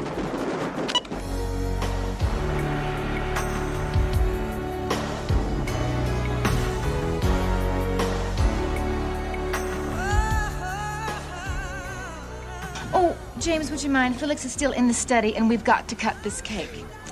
I'll do anything for a woman with a knife. Then you have my resignation, sir. We're not a country club, 007. Effective immediately. Your license to kill is revoked. And I require you to hand over your weapon. Now. I need hardly remind you that you're still bound by the Official Secrets Act. I guess it's uh, a farewell to arms. Here we go. That'll be 350. Do your friends want something? Let me get it. No! He's had enough. Run a tab. Okay. In my business, you prepare for the unexpected. And what business is that? I help people with problems. Problem solver. I'm more of a problem eliminator. You could have had everything. Don't you want to know why? Et ma question euh, concernant Timothy Dalton, c'est est-ce que vous l'auriez gardé plus longtemps? Vesper. Eh bien, oui et non. Attention, réponse en deux temps. Ouh. Ouh. J'ai hâte de savoir oui. pourquoi non. Alors, pourquoi oui? Parce que je le trouve vraiment super, et je suppose que c'est donc lui ton préféré. Euh, mais euh, je, le je le trouve vraiment super, et on voit que déjà du- d'un, film à l'autre, il y a une, une évolution, même dans son jeu, des intentions qu'il veut donner au personnage, enfin qu'il y a, qu'il y a vraiment plein de, plein de choses super, et c'est frustrant de se dire que euh, bah ça ça s'est arrêté vite et que bah lui aussi. Mais bon voilà. Un peu comme la zombie c'est un peu le mec qu'on met ah il en a fait que deux et du coup tout le monde le met de côté et il est un peu euh, il est un peu vite expédié alors qu'il a vraiment euh, ce côté ce côté dark qui qui va bien avec. Mais de l'autre côté en fait le problème c'est que bah en en démarrant euh, direct avec un nouvel acteur euh, pile en cette période de euh, eh bien euh, euh, fin des années 80, euh, fin de la guerre froide, chute du mur de Berlin et tout. En fait, pour moi, il représente le Bond qui est qui est déjà un peu anachronique, quoi. C'est-à-dire que là, tu peux, enfin, c'est la la, la transition entre bon bah voilà, là les méchants c'est les Russes, euh, là les méchants, bon bah du coup après on va être post euh, Enfin là, on va on va voir ce qu'on va faire. Là, il y a la guerre du Golfe. Là, après, ça va être post euh, post euh, 11 septembre. Enfin, tout ce genre de choses. Je pense qu'en fait, c'est c'était mieux de de de de rebooter entre guillemets un peu ça et de euh, de de rechanger un peu de de de cadre pour dire en fait, on a compris que euh, qu'on est euh, qu'on est un peu largué par rapport à la vraie vie, euh, sachant que notre objectif, euh, voilà, en tant que euh, producteur, c'est toujours de coller au maximum euh, à la fois à l'actualité et au phénomène de mode, euh, de mode, pardon, pour être toujours, euh, pour être toujours dans le coup, quoi. Donc c'est c'est plus ça en fait euh, où le pauvre, je trouve que le pauvre Dalton a été est victime de son de son temps, de son de son époque. Mais j'aurais bien voulu évidemment dans un contexte différent en voir en voir beaucoup plus parce qu'il en était il en était capable. Et il est, il est, peut-être pas aidé par le fait que c'est la fin des films de John Glenn qui avait fait Trois Amours avant, qui fait, qui fait deux autres films, et du coup, peut-être qu'il va pas Ouais. aidé pour la transition. ouais. C'est ça. Mais moi, euh, si tu me poses la question, euh, Queen, euh, sache que si jamais on devait... Je la pose à tout le Si monde. jamais on devait remodeler euh, l'ensemble des 20 premiers films et euh, que je puisse choisir un acteur pour, pour jouer euh, cette fois Bond, je pense que je prends Timothy Dalton. Parce que j'adore vraiment cet acteur. Je trouve que... Enfin, vraiment dans tout, dans tout ce qu'il fait, hein, jusqu'à aujourd'hui, il est encore dans... Merde. euh, euh, Doom Patrol en ce moment que j'adore. Doom Patrol. Et euh, je trouve vraiment que c'est un très bon acteur qui a un, un flegme à la Bond. Et euh, ouais, c'est c'est peut-être le proto Brosnan, mais en mieux pour moi. Il fait la transition entre Sean Connery et, et Pierce Brosnan de très bonne façon. Et du coup, ouais, Permis de tuer, je trouve que c'est un des meilleurs James Bond. Ouais. Et Quentin? Bah je, je rejoins, euh, je rejoins mes collègues là-dessus. euh, j'aime. Alors, étant enfant, j'avais vraiment beaucoup de mal avec Dalton. Je pense qu'ils étaient trop ancrés dans une époque. Il y avait un truc avec le. Et je pense, alors j'ai pas vécu, mais euh, je pense qu'il y avait un petit côté euh, un peu avant-gardiste quand même, je me permets de le dire peut-être, sur License to Kill, parce que c'est un, quand on le revoit maintenant, c'est un film euh, euh, full actionneur des années 90, mais qui n'était pas encore sorti dans les années 90, on est à la fin des années 80, et je pense qu'il était un peu en avance sur son temps sur, sur certains aspects films d'action comme ça. J'aime vraiment beaucoup ce, ce cet acteur-là. je trouve malheureusement que la, la meilleure scène alors c'est un, un, un, tout petit, un tout petit détail, mais la meilleure scène que, que Dalton a joué, c'est une scène coupée euh, qui est sur euh, Listen to Kill où on le voit. Ah, je trouve après c'est moi qui voilà mais euh, et, je me la raconte un peu en disant que j'ai vu les scènes coupées en même temps mais euh, euh, sur Listen to Kill que j'aime beaucoup aussi euh, il y a une scène coupée où il se prépare et il y a euh, sur une table du coup il a sa chemise qu'il est en train de fermer je crois il a son, son, son revolver et tout et c'est juste lui seul qui est en train de se préparer c'est assez court je comprends qu'il est coupé mais il jouait hyper bien dedans c'est tout simple mais je trouve qu'on retrouve tout Bond dedans et j'aime le fait qu'il soit arrivé là-dedans et qu'il est plus quand même, même si, alors on n'a pas trop parlé des, réalisateurs de, des différents films, même s'il arrivait à une période où, il y avait une espèce de moule qui était déjà là, je pense vraiment en termes de mise en scène sur sur les bandes précédents. En, plus, euh, je sais pas si du coup je me permets de de de, de, raconter la petite anecdote, mais euh, il est arrivé vraiment l'acteur est arrivé vraiment au dernier moment sur le film, euh, sur euh, The Living Daylights, parce qu'en fait ils avaient déjà en tête le fait de prendre Brosnan. Je sais pas si tu me corriges si, ou pas. Si, si, mais, euh, un peu comme Moore avec Le Saint puis amicalement vôtre, Brosnan était pris par Remington C'est ça. Par une série, ouais, c'est ça, et du coup il fallait l'attendre, et donc lui, c'est un peu l'acteur en d'entre deux comme ça, et j'aurais aimé, j'aurais aimé en voir plus parce qu'il me plaisait beaucoup, même si c'est des films qui sont, comme le précise Vesper, vraiment ancrés dans leur, dans leur temps, mais peut-être trop tard déjà, et du coup il y avait besoin du reboot de 95, et même si Brosnan c'est mon bond préféré, j'aurais aimé voir plus de, de, Dalton, ouais c'est clair, surtout que sur le premier, sur le premier des deux, il a peut-être pas encore la, chance de pouvoir vraiment réinventer, enfin, se, faire ce qu'il ce qui, ce veut. Je trouve qu'il il est, il est, vraiment plus intéressant, pardon, sur License to Kill et euh, que j'ai vraiment apprécié à aimer avec le temps parce que ouais, étant étant gamin, j'avais vraiment beaucoup de mal avec ces deux-là. Et finalement, il s'avère que License to Kill est effectivement un de mes préférés. Très bien. Euh, donc, je ne cache pas que les deux, Tuer n'est pas joué et Permis de tuer, sont parmi mes James Bond préférés. Euh, très très très très très très très facilement euh, et plus je les vois euh, mieux je les apprécie euh, j'ai appris à les aimer avec le temps aussi justement par rapport au fameux contexte que, que mentionnait Vesper parce que Tu n'es pas joué se place clairement dans la guerre d'Afghanistan euh, des années 80 entre euh, les États-Unis et la Russie, avec toute, toute, la, toute la, question des, des, des hein, les ancêtres des, des, talibans, leur financement, le trafic de drogue, etc. Euh, donc il y a vraiment tout un élément de contexte qui, qui donne une saveur supplémentaire à, à ce film. Euh, et, euh, et pareil, Permis de tuer, c'est pas anodin qui se place, enfin qui place une intrigue de trafic de drogue, puisqu'on était typiquement dans les années euh, post-Reagan où euh, il y avait eu toutes les, toutes les, manœuvres entre la CIA et, euh, et les pays sud-américains avec le trafic de drogue, le financement des cartels, etc. Donc c'est vrai que c'était avec le contexte, il, gagne encore plus de, saveur. Permis de tuer en plus s'offre le luxe d'avoir un James Bond qui, qui démissionne et qui, qui, qui, accomplit quand même sa mission malgré tout. Euh, euh, et si j'aime Timothy Dalton, au-delà des films en, eux-mêmes et de ce qu'il raconte, c'est aussi pour la façon dont il incarne James Bond, qui est au final la plus proche dans le côté historique du personnage tel que l'avait écrit Ian Fleming, le romancier. Euh, donc c'est aussi pour ça que je l'apprécie beaucoup, pour avoir lu euh, certains des romans. C'est là que je retrouve le plus, euh, que je retrouve le plus James Bond tel que l'avait pensé Ian Fleming. contrairement à Daniel Craig qui ressemble beaucoup au personnage de Ian Fleming, mais qui est tellement modernisé, tellement ancré dans notre époque que ce serait difficile de voir Daniel Craig dans les années 50-60 en fait. Contrairement à Timothy Dalton, je pense qu'ils auraient pu s'en sortir en fait. Voilà. C'est très bien dit. Ben, c'est, alors j'allais dire c'est 33 ans d'analyse. Non, c'est faux puisque j'ai commencé James Bond, j'avais une dizaine d'années, mais voilà, c'est une vingtaine d'années d'analyse. Tu, as- euh, de commencé à la naissance à analyser déjà James Bond. Pour l'anecdote, mon père est né en 1962. Ah bah voilà. C'était c'était prédestiné. C'était quelque part prédestiné.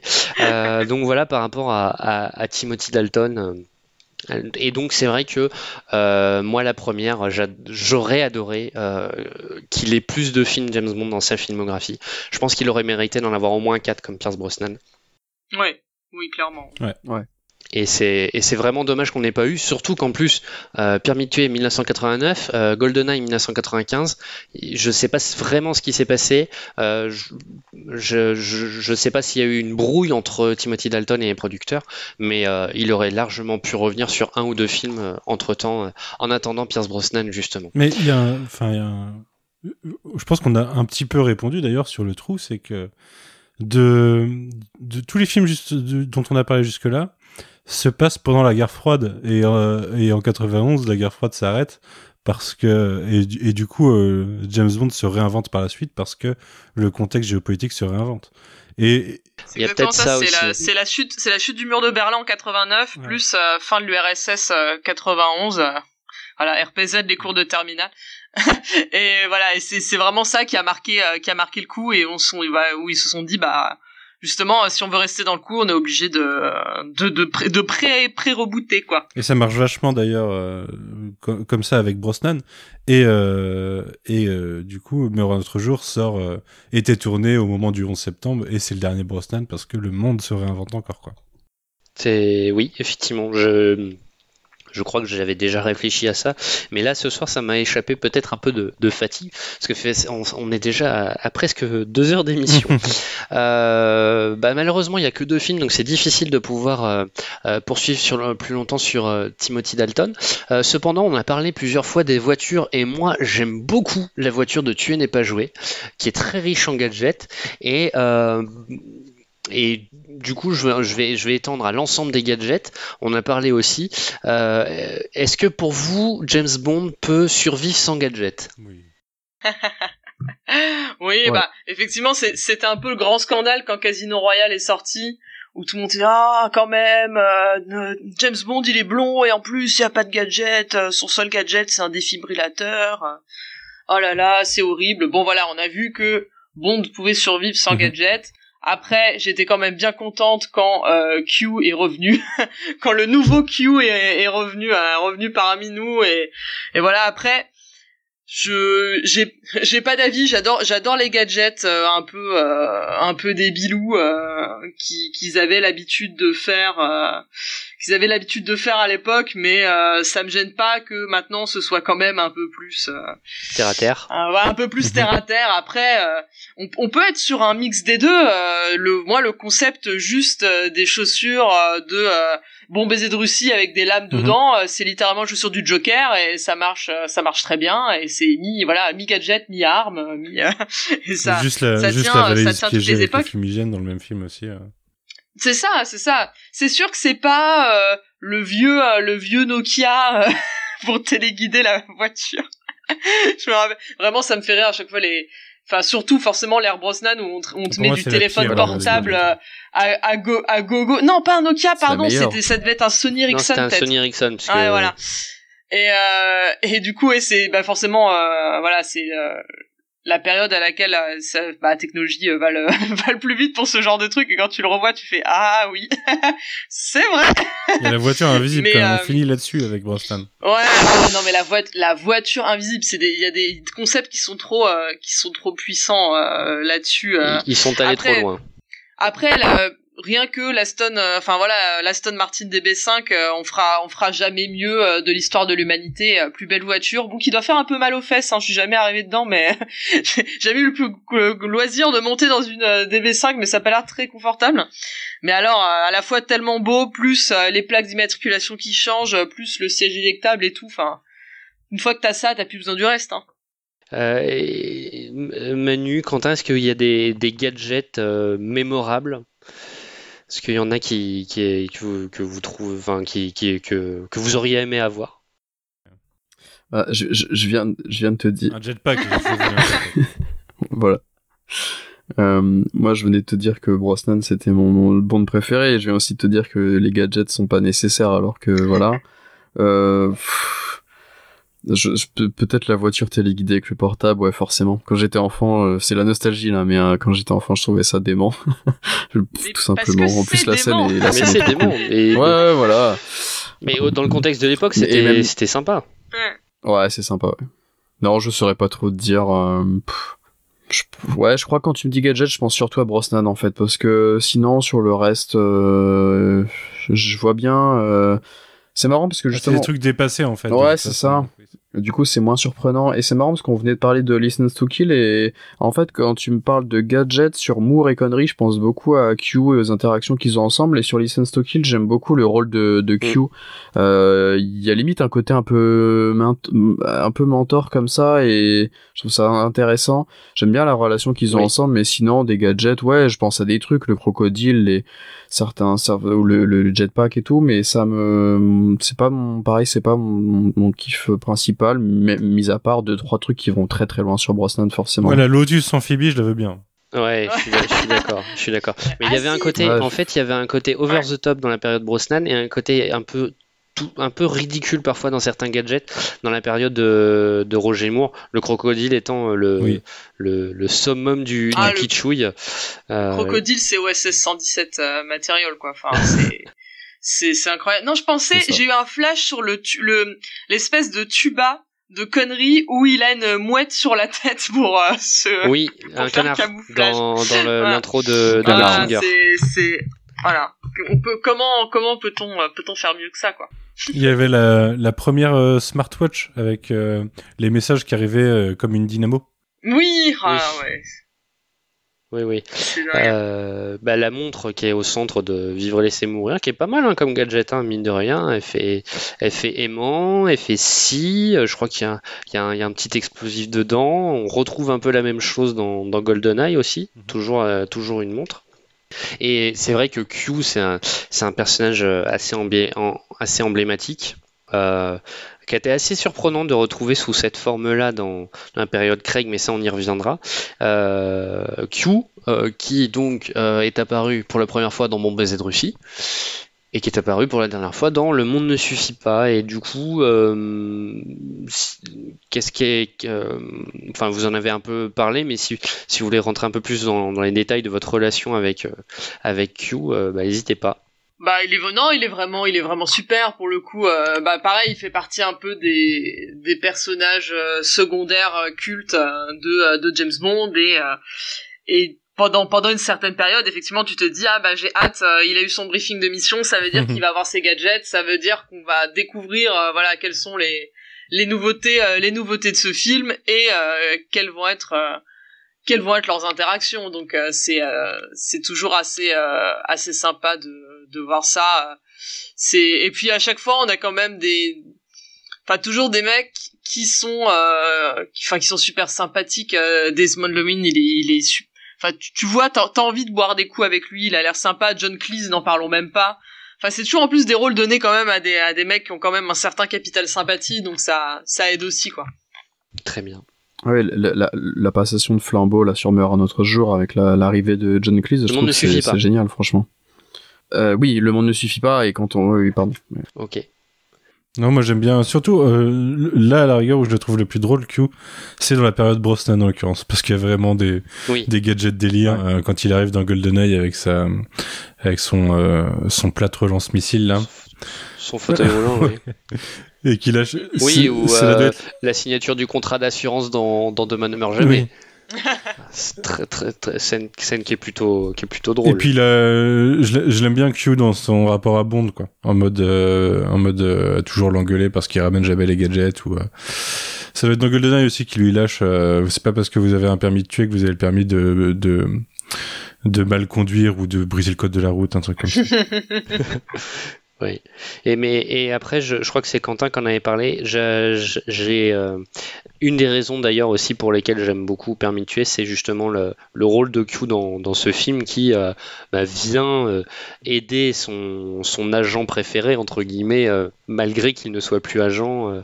il vient risquer sa vie. Alors avec sa dernière apparition dans le film qui est assez, qui est assez cocasse, où il est déguisé en balayeur et il y a un micro dans le balai. C'est assez, c'était assez, assez rigolo et, et euh, assez mignon à, voir. Et euh, je reconnais que euh, bah, c'est la première personnalité de James Bond. euh, l'acteur j'entends, euh, dont j'ai appris le décès et ça m'avait particulièrement euh, ému à l'époque lorsque, lorsque j'ai appris cela. Je, je- juste, mais là, ça sera Oui. plus pour le peut-être le Craig et le après. Mais je trouve que même, Mm. euh, je, je sais pas trop si on a eu des personnages ouvertement queer dans James Bond, beaucoup en tout cas. Ouais. Mais si un jour, euh, mais je, je- si un jour il devait révéler un personnage important de la franchise en tant que gay, je pense que Q est gay direct. Ah oui, complètement. Ah complètement. Les, de- enfin dans, dans ces deux interprétations. Ouais, ouais, ouais. Ah Ouais, oui, ouais, ça, ça- c'est, pertinent tout à fait. Enfin, alors Ben Whishaw plus. Ah mais je trouve. trouve, que l'ancien aussi, mais, moi. mais, mais Desmond Llewellyn aurait, euh, aurait, très bien pu faire effectivement, euh, aurait très bien pu donner cette- ce sentiment-là effectivement. Mais la franchise n'a pas essayé de, surfer là-dessus encore, à part un petit dialogue avec Javier Bardem. Oui. On parle de, de, Q. Euh, Il y a d'autres personnages secondaires assez, euh, assez emblématiques dans la franchise Bond. On a deux autres, hein, en fait. Moni Penny et, et M. M et Money Penny. Et, euh, et du coup, quel est, euh, quel est votre regard sur euh, l'ensemble des 20 films sur, cette, sur ces deux personnages? Euh, bah, Monet Penny, euh, c'est, je pense, la quintessence de elle me fait de la peine. Ouais. je disais ça tout à l'heure des Bond Girls, mais elle, pour le coup, euh, Monet Penny, euh, vraiment, enfin, c'est, bah voilà, il y a pas dans dans les 20 dans les 20 premiers, euh, tu peux, y a pas grand chose à, à faire quoi. Enfin, la pauvre, euh, c'est c'est vraiment le, le pire de ce que tu peux faire. euh, Enfin, le pire de ce que tu peux faire à un personnage féminin. Non, on a dit qu'il y avait pire euh, il y a y a une heure ou deux, mais mais en tout cas, la pauvre, voilà, n'est on, lui donne on lui donne rien à faire elle est là pour trois secondes et elle est là juste pour faire euh, enfin voilà pour le regarder avec des yeux de de merlan frit donc euh, heureusement que justement ça aussi ça a été un peu adapté parce qu'en soi ça n'a enfin malheureusement elle, elle apporte elle apporte pas grand chose même si euh, tout le monde aime Monet Penny et tout le monde aime le le principe de Monet Penny et tout ce qu'on veut euh, il y avait, il y avait pas il y avait pas grand chose à On a faire quand même droit à une chanson de placebo. c'est beau. C'est vrai. Tout le monde n'a pas droit à une chanson de placebo, c'est vrai. Mais euh, et puis après pour euh, pour pour M, euh, bah évidemment euh, tout tout ce qu'on va tout ce qu'on va retenir est Judy Dench parce que c'est vraiment l'une des plus belles choses qui soit arrivée à la saga euh, euh, en règle en règle générale. Je sais que euh, ça ça fait un peu grincer des dents et qu'il y a des gens qui sont pas partisans du euh, enfin qui sont pas très fans de l'idée de l'avoir gardé d'un bond à l'autre. Ça peut se comprendre. Voilà, donc c'est une idée que je peux comprendre. Canoniquement, c'est compliqué. Euh, je suis, je suis, con- je suis contente qu'il l'ait gardé parce que, bah voilà, Judy Dench est vraiment une actrice incroyable et elle a à chaque fois les meilleures répliques quasi du film à chaque fois qu'elle est là. Et heureusement que qu'elle est arrivée assez vite pour euh, pour faire justement ce vrai euh, ce vrai contre-pied de dans la dans la dans la saga et et, et dans la franchise et c'est c'est là qu'elle devient intéressante parce qu'avant euh, avant l'arrivée Judy Dench euh, ce n'est Mhm. qu'un Un chef. c'est-à-dire ce n'est qu'un supérieur euh, parmi euh, parmi tant, tant d'autres quoi elle est pas vraiment euh, M n'est pas vraiment incarnée et que là que là tu t'en bah voilà justement tu t'en tu t'en rappelles elle est euh, elle est elle est là et euh, et elle s'impose et justement t'as voilà tout tout ce côté euh, bah voilà Bond vous n'êtes euh, vous n'êtes qu'un dinosaure euh, misogyne euh, c'est il n'y a qu'elle qui aurait pu euh, qui aurait pu le dire et à la fois leur mettre mettre à sa place et que ce discours est euh, un peu ce, double sens et cette portée quoi. C'est vrai que je, peux comprendre que ça soit perturbant pour les gens qu'elle ait été gardée de, Brosnan à Craig parce que bah, on revenait sur les premières missions de Bond avec euh, Daniel Craig, là où euh, dans, dans les Brosnan c'était une nouvelle M qui venait remplacer l'ancienne et du coup qui venait apporter du propos au changement de l'époque, au changement, euh, enfin une critique à Bond qui était assez intéressante et qui euh, du coup se perd quand elle a toujours été M au début quoi. Mais, euh, mais ouais, c'est un, c'est un super personnage, principalement dans l'ère Craig. Et dans l'ère euh, dans l'ère Brosnan, bah, je, pense j'ai pas assez regardé l'ère Brosnan pour voir son développement, mais oui, elle commence à se développer et ça, ça... en tout cas le MI6 en devient plus intéressant. Ah ben le, le- oui, le, le MI6 prend du corps jusqu'à représenter le bâtiment d'ailleurs. Euh, de- des, euh, alors peut-être pas dans GoldenEye, euh, je, je, je sais plus, mais c'est vrai que le bâtiment n'apparaissait pas avant la période Pierce Brosnan. Et mais après je suis, je suis d'accord avec ce que tu dis, Manu. Quentin, de ton côté, Monet Penny et M. Euh, bah pareil, exactement comme vous, j'ai jamais vraiment euh, aimé le, le personnage de, de Monet Penny, j'ai toujours trouvé ça très très bizarre. Alors après, je vous l'avais mentionné tout à l'heure, j'ai j'ai un très mauvais souvenir de d'un baiser qui est, qui est dans un des premiers films. Alors du coup, on n'aura pas eu la réponse, je ne sais plus exactement c'est dans lequel. Euh, Oh, ça c'est rien, c'est pas grave, mais euh, même si du coup on reparlera de, de on reparlera Monet Penny sur sur l'air Craig, je trouve que c'était une super idée de ce qu'ils ont fait.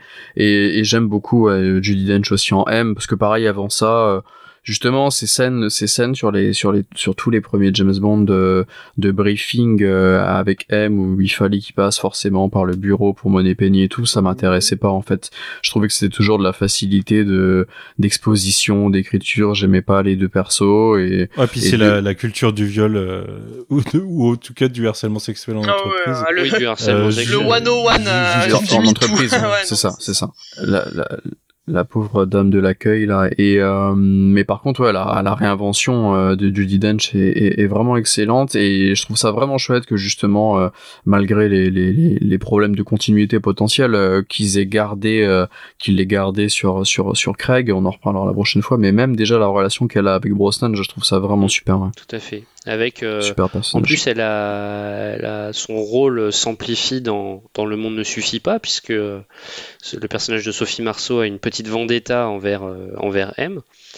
Ah, ouais. Euh, moi, j'ai- un petit attachement quand même pour euh, le M incarné par Bernard Lee. Alors, euh, sans doute du fait qu'il a incarné M pendant 11 James Bond, quand même, hein, de, de Dr. No à, à Moonraker. Euh, le- le- le- le- les autres interprètes sont beaucoup plus euh, euh, oubliables. D'ailleurs, je crois même que dans Rien que pour vos yeux, le personnage en lui-même n'est pas présent et que c'est un, un- un autre officier qui, qui, qui sert de, qui sert de, de, de- de- patron à, à Bond euh, le temps de, ce film, le, bah, le temps que M soit recasté. Euh, je, je sais pas, j'ai pas exactement l'explication de, de pourquoi ça a intervenu comme ça. Après, c'est vrai que le, le, le rôle avait peu d'épaisseur. Euh, Il y avait parfois des scènes un peu touchantes. Euh, euh, bien entendu, il est présent lors du mariage dans au service secret de Sa Majesté, donc ça c'est assez sympathique de le voir.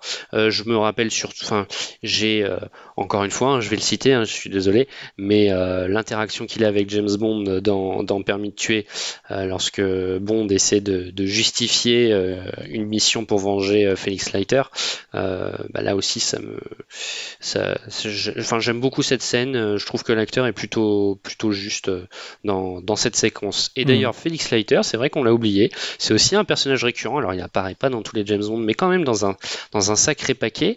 Alors, il est très souvent recasté. Par contre, ça c'est un Ouais. un problème, je trouve, Ouais.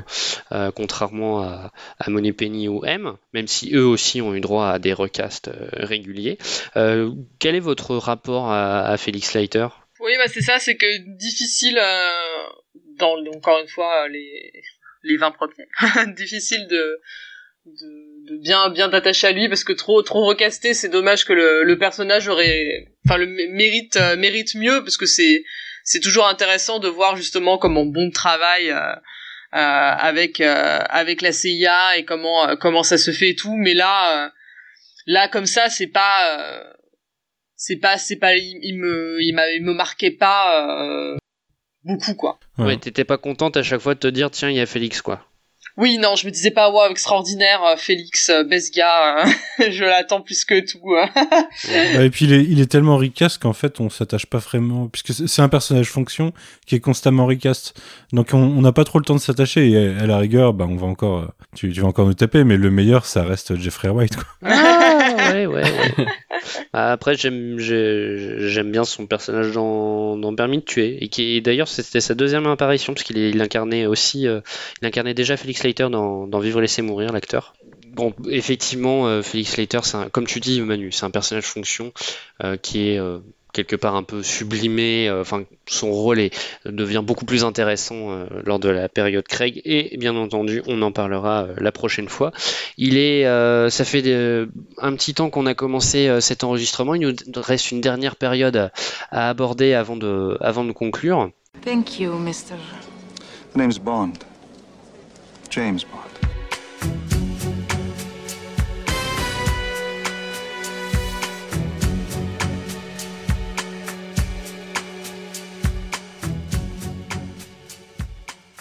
Beg your pardon. Forgot to knock. James, stop this. Stop it. I know what you're doing. Really? What's that, dear? You are just trying to show off the size of your. your. Engine? ego. You don't need the gun, Commander. That depends on your definition of safe sex. Who is the competition? Ah, An ex-KGB guy. Tough mother. Got a limp on his right leg.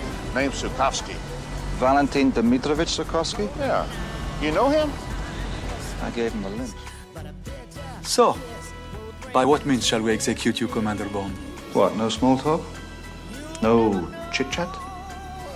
That's the trouble with the world today. No one takes the time to do a really sinister interrogation anymore. Do you destroy every vehicle you get into? Standard operating procedure. For England, James? No.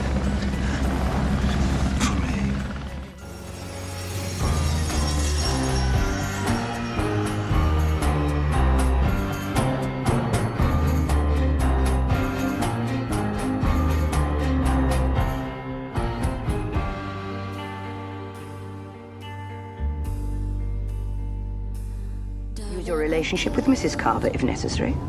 I doubt if she'll remember me. Remind her. Then pump her for information. You'll just have to decide how much pumping is needed, James. If only that were true of you and I, Moneypenny. Exactly what kind of banking do you specialize in, Mr. Bond? Hostile takeovers.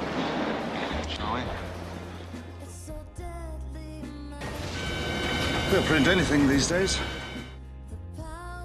I may have some breaking news for you, Elliot.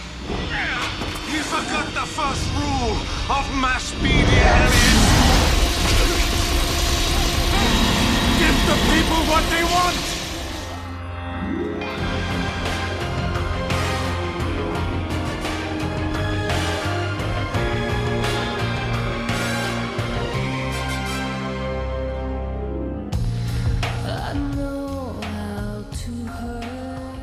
Expecting Davidoff?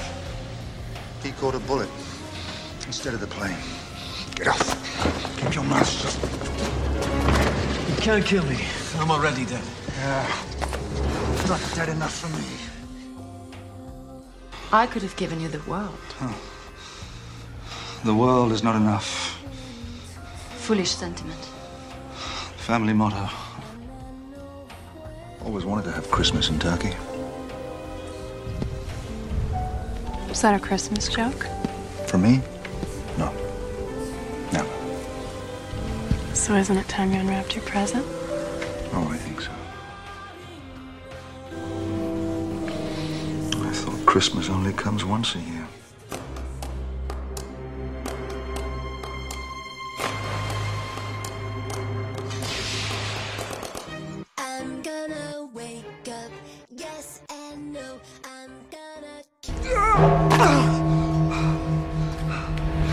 By the bell. Ah, Miss Frost. I'll show you your room. A palace of ice. You must feel right at home. You know, I've missed your sparkling personality. How's that for a punchline? Time to face destiny! Time to face gravity! C'est la période Pierce Brosnan. On a déjà beaucoup, beaucoup, beaucoup parlé de, Pierce Brosnan au travers de, nos différentes critiques des autres périodes.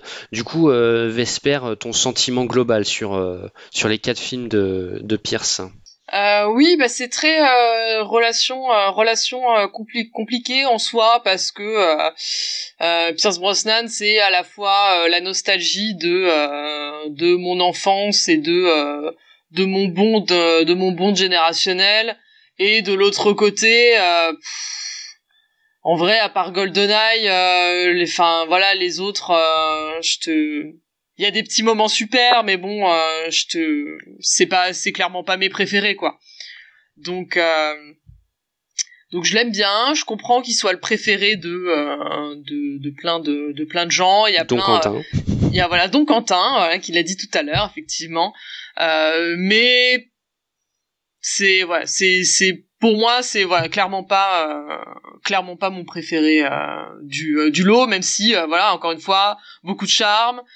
J'aime bien j'aime j'aime beaucoup ce qu'il a ce qu'il a apporté au perso. C'est plus ça c'est que j'ai j'aime beaucoup Pierce Brosnan mais il aurait mérité des meilleurs films. C'est plus dans ce sens là on va dire. Ouais. Et donc du coup du coup, la question que je posais, est-ce que la recette fait encore mouche avec la période Pierce Brosnan Quelle serait ta réponse? Bah, en vrai, la recette a quand même fait mouche. Hein. Ça a quand même bien, euh, ça a bien, ça a bien marché. Ça fait des beaux, euh, des, beaux scores. Euh, c'était, c'était dans la lignée des, actionneurs euh, euh des années, des années 90, de, enfin quasi, quasi, quasi 2000. Mais effectivement, quand le monde ne suffit pas se termine. Tu comprends ouais qu'on est arrivé à la fin à la fin de la formule et qu'il est qu'il est vraiment grand temps de mettre un coup de pied dans la fourmilière et de, et de rebooter tout ça parce que euh, euh, voilà peu de temps peu de temps après euh, les Ethan Hunt et euh, et, Jason et Bourne. autres euh, Jason Bourne et tout ce que tu veux ben voilà ils sont ils arrivent et ils lui ils lui mettent ils lui mettent un énorme coup de vieux quoi Ouais, on est d'accord. Bah, Ethan Hunt, il est même arrivé ouais, au milieu, parce que c'est 96 le premier Mission Impossible, donc juste après les débuts de Brosnan.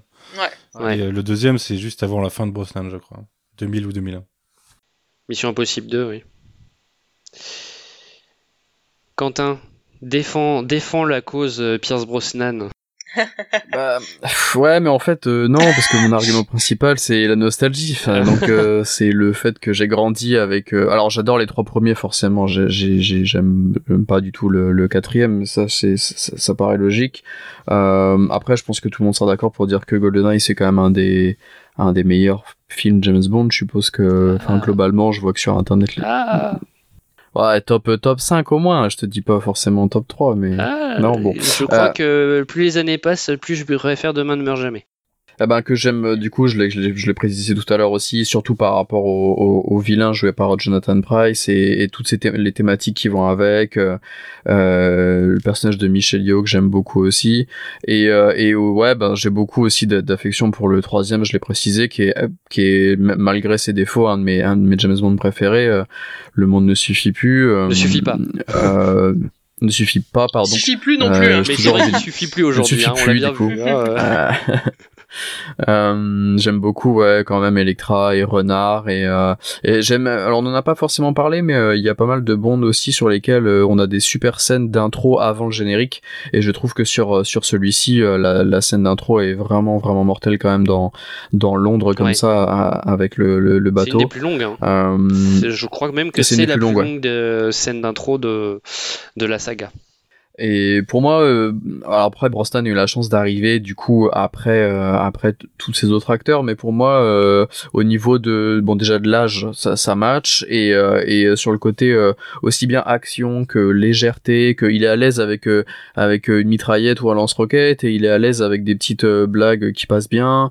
On, on en parlait tout à l'heure, on va pas revenir là-dessus, mais on était il- globalement la saga était déjà plus à l'aise avec avec les questions problématiques dont on a évoqué tout à l'heure, euh, aussi bien sur le côté racial que que, que féminin.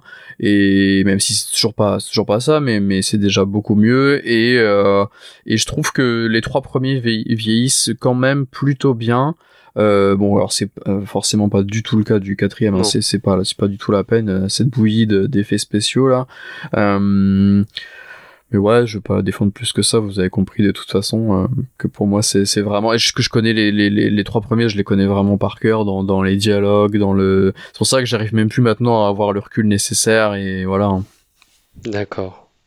Et Manu, est-ce que tu as le même attachement à la période de Pierce Brosnan? Est-ce que toi aussi la, la nostalgie euh, Bah, joue non, trop? justement, parce que moi, je l'ai pas, ça. Parce qu'à l'époque, j'étais pas allé le voir au ciné. Donc, j'ai un peu découvert euh, Pierce Brosnan James Bond en décalage par rapport au reste du monde. euh, un peu plus tard, D'accord. je, les- je les voyais à chaque fois après. Euh, J'avais pas forcément la même hype. Euh, j'aime beaucoup, euh, j'aime beaucoup GoldenEye. J'aime bien les trois premiers. Meurt un autre jour, je trouve que c'est une merde infâme. Mais euh, j'aime beaucoup GoldenEye. On en a parlé tout à l'heure. euh, on a Famke Jensen, euh, incroyable. On a Sean Bean, incroyable.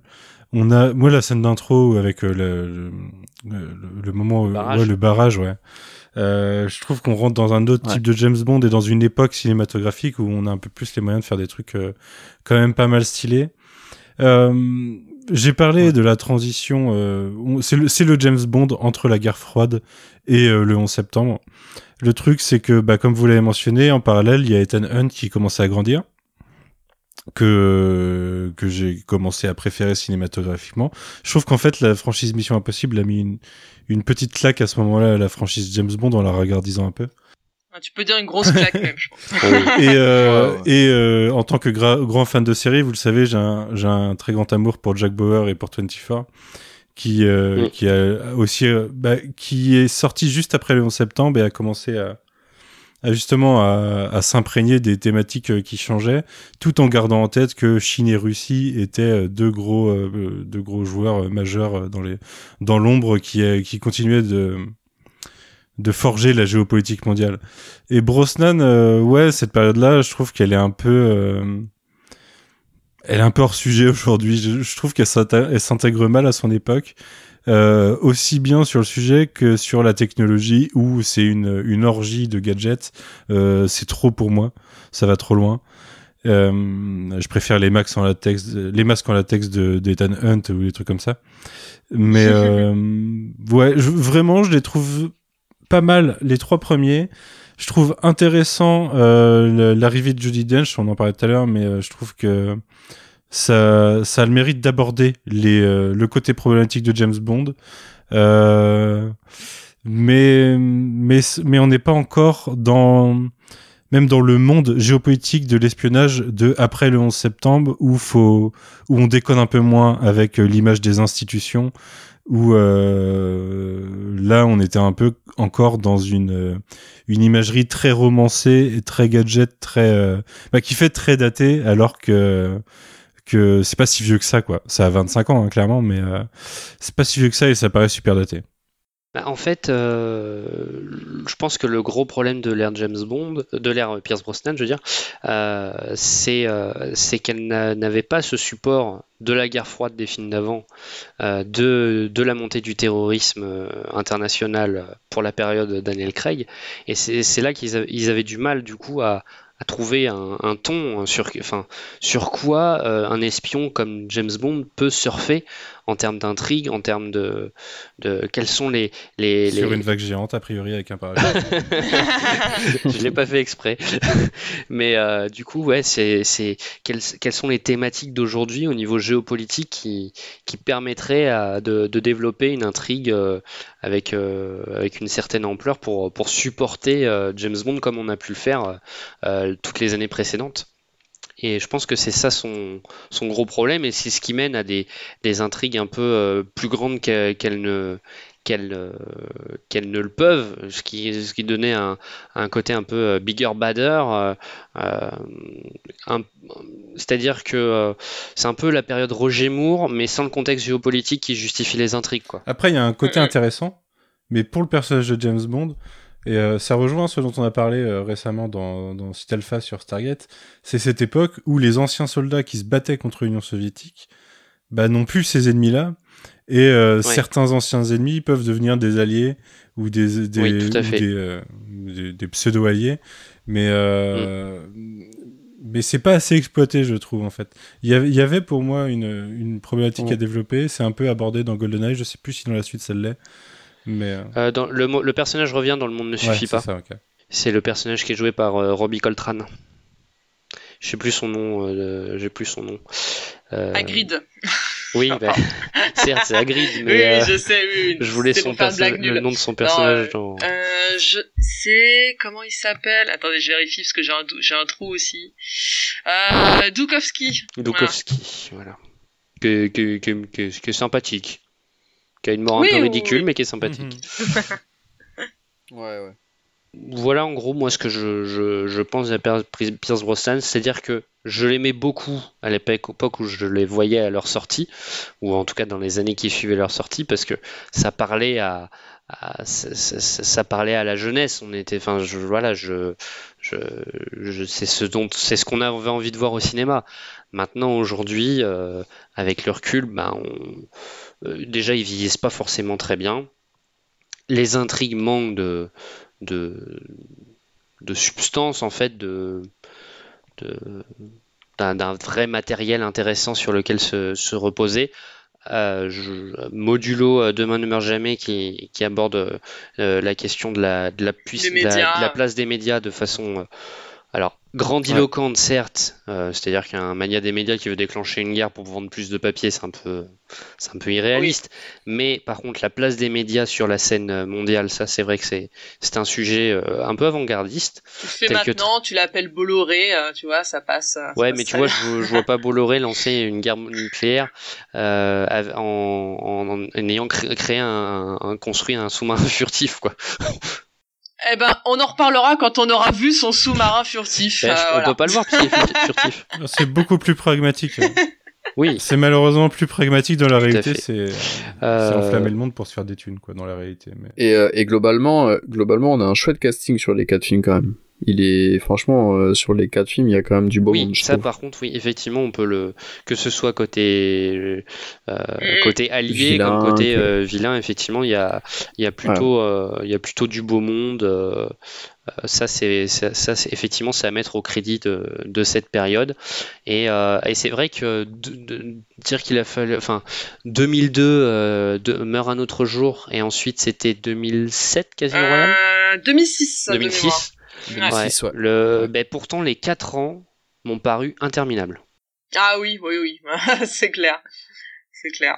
Et euh, mais bon, pour euh, on, on verra la semaine prochaine si c'était pour le, le meilleur ou enfin la, Bah la fois prochaine voilà, et- si c'était pour le meilleur ou pour le pire. Et je pense que vous connaissez déjà notre réponse. Et là, on se retrouve, tu vois, une petite, une petite pandémie mondiale, et puis bah voilà, là le dernier, euh, dernier c'était 2015, hein, donc euh, c'est dingue, hein, mais bon. C'est 2015 Attends, le dernier. Spectre c'était 2015. Non, Spectre, attends, ah non mince, 2017, non c'est 18. Spectre, attendez. Non, c'est Skyfall 2015. Ouais, oui, oui, être voilà. 2017 Mais ou bon, ça, 2018, ça m'est, ça m'est paru tellement loin. c'est Skyfall 2012. Skyfall, Skyfall 2012, non, Spectre 2015. Ah ouais, oh là là, c'est vieux. Voilà, si si c'est ça. Ouais, Parce ouais. qu'il est sorti, euh, Si, c'est ça. oui, voilà. Enfin malheureusement, il est sorti euh, peu de temps après les attentats. Attends, donc, euh, Spectre, euh, c'est sorti la même année Même juste que avant. Edge of Ultron. Ah la vache. Ouais, non, bah, 2000... de toute façon, c'est pas compliqué, Spectre. Oui, Ok. c'est ça, c'était comme ça que je le retenais. Spectre 2015, c'est la même année que Code Uncle, que Kingsman et que Spy. Ah, c'est chaud. D'accord. Voilà. Niveau, euh, et, euh, deux, euh, Mission Impossible, euh, mince. Rogue Nation. Rogue Nation. Rogue Nation, merci. Donc, euh, oui, grosse année, euh, grosse année espion, euh, 2015, là. Quand Spectre sort, en fait, tous les autres sont déjà sortis avant lui. Et, et c'est pas le meilleur. Ah donc ça veut dire qu'il y a eu un Mission Impossible entre entre Spectre et No Time to Die. Donc voilà, donc on a eu Fallout, euh, Qui qui, est- était un- incroyable, mais bon, euh, Mais on n'est pas là pour parler de Mission Impossible. Faudrait Exactement. peut-être qu'on fasse un épisode spécial Mission Impossible. Ça viendra. Juste sur la moustache d'Henri Cavill, on peut faire un épisode spécial, ça, ça mérite. Bon, bah écoutez, euh, bah, je pense qu'on a fait le tour du sujet euh, plutôt bien. Effectivement, alors on aurait pu euh, on aurait pu revenir faire des émissions film par film, mais c'était pas l'objectif. Le but c'était un peu de discuter de de la franchise en amont de la sortie donc du, dernier film de la période Craig euh, avec de, de ressentis euh, variés. Je ça c'est c'était pas forcément ce que euh, que j'espérais mais j'en suis ravi. C'est qu'il y avait quand même une certaine pluralité d'opinions sur sur certains sujets.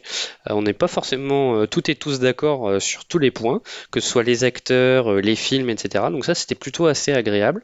Est-ce qu'il y a hum, un dernier ah, voilà je vous demander un dernier mot sur l'ensemble, euh, sur cette période des, des 20 films, ce que, euh, ce que vous en retenez, euh, le positif comme le négatif. et je vais te laisser commencer, Vesper, comme j'ai un peu fait pour toutes les parties. Effectivement. Eh bien, eh bien, je, je trouve que malgré malgré tout, enfin les, les, les bons les bons côtés, les mauvais côtés, c'est James Bond euh, reste euh, moi aussi l'un des l'un des piliers euh, de de ma de ma culture euh, de de ma culture perso et que euh, je suis vraiment euh, je suis en fait je suis je je faut- je suis contente que maintenant vraiment que l'ère Craig est aussi un peu plus j'ai l'impression ramener du public encore sur sur James Bond qui était un peu bah ouais c'est ça le, le film le film à la papa euh, du euh, du dimanche soir et qui mine de rien avec Daniel Craig a quand même pris un un cran dessus et qui je suppose a quand même permis aussi à un public bah du coup de euh, peut-être redécouvrir les autres les autres films. Et voilà les bons comme les mauvais côtés je suis quand même contente de d'avoir cette espèce d'image d'épinal de de son époque et c'est toujours euh, c'est toujours intéressant de se dire eh bien euh, voilà euh, là j'ai une photographie parfaite de euh, euh, ce qui était populaire et de ce qui ce qui était pas euh, des des et des mœurs et de euh, euh, des acteurs et des chanteurs et tout de tout ce qui s'est passé justement dans la pop culture depuis euh, depuis 62 et c'est c'est ça qui me fascine c'est que j'adore euh, j'adore les films j'adore parler des films mais j'adore encore plus parler de tout ce qui se passe autour des films. Et euh, et de voir tout ça de euh, les, les tractations euh, des euh, des changements d'acteurs euh, justement euh, les mentalités et comment rester euh, rester à la page de se dire que James Bond a été une franchise qui longtemps était était un peu enfin pas avant-gardiste mais qui était un peu précurseur et à la pointe de plein de choses. Comment au fur et à mesure des des autres succès et des autres blockbusters ils se sont retrouvés pendant très longtemps avec un train de retard comment ils ont essayé de se redéfinir pour euh, ravoir un train d'avance. Et c'est euh, voilà toujours avec plus ou moins euh, que ce soit réussi ou pas c'est toujours passionnant à suivre en fait. Et ravi de de voir que ça ça continue euh, que ça continue encore maintenant et que justement tous les reproches qu'on justifiés qu'on peut faire à James Bond ben deviennent peut-être de moins en moins de moins en moins nécessaires euh, au fur et à mesure euh, du euh, du temps qui passe. Donc euh, donc voilà. Quentin. Euh, bah moi c'est beaucoup de beaucoup de donc de nostalgie hein, je l'ai je l'ai bien précisé euh, surtout sur euh, surtout sur Brosnan et beaucoup de souvenirs euh, beaucoup de souvenirs d'enfance. Et là ça va faire 20 ans que j'ai découvert mon premier Bond au, au cinéma. Et euh, avec du recul maintenant je me rends compte que qu'il y en a qui sont quand même vraiment difficiles malgré ces bons souvenirs, malgré le côté voyage que j'aime beaucoup aussi. On n'en a pas forcément plus parlé que ça, mais euh, tous ces pays, toutes ces villes évoquées dans, chaque film comme ça, moi c'est quelque chose qui me plaît vraiment beaucoup. Euh, euh, Il y en a certains que j'ai vraiment beaucoup de mal à, revoir maintenant de, de, par ces problématiques-là. J'ai un peu de mal à faire à passer au-dessus de ça. Euh, mais ça reste quand même, euh, comme l'a précisé la Vesper, quelque chose qui est vraiment ancré dans son époque, aussi bien pour le meilleur que pour le pire. Euh, tout à l'heure, je vous parlais de, de, de Paul McCartney. J'ai- J'aime vraiment cette chanson-là, par exemple, et c'était ancré à cette époque-là. Euh, on parlait de Black Exploitation tout à l'heure aussi, et du coup, voilà, pour le meilleur et pour le pire.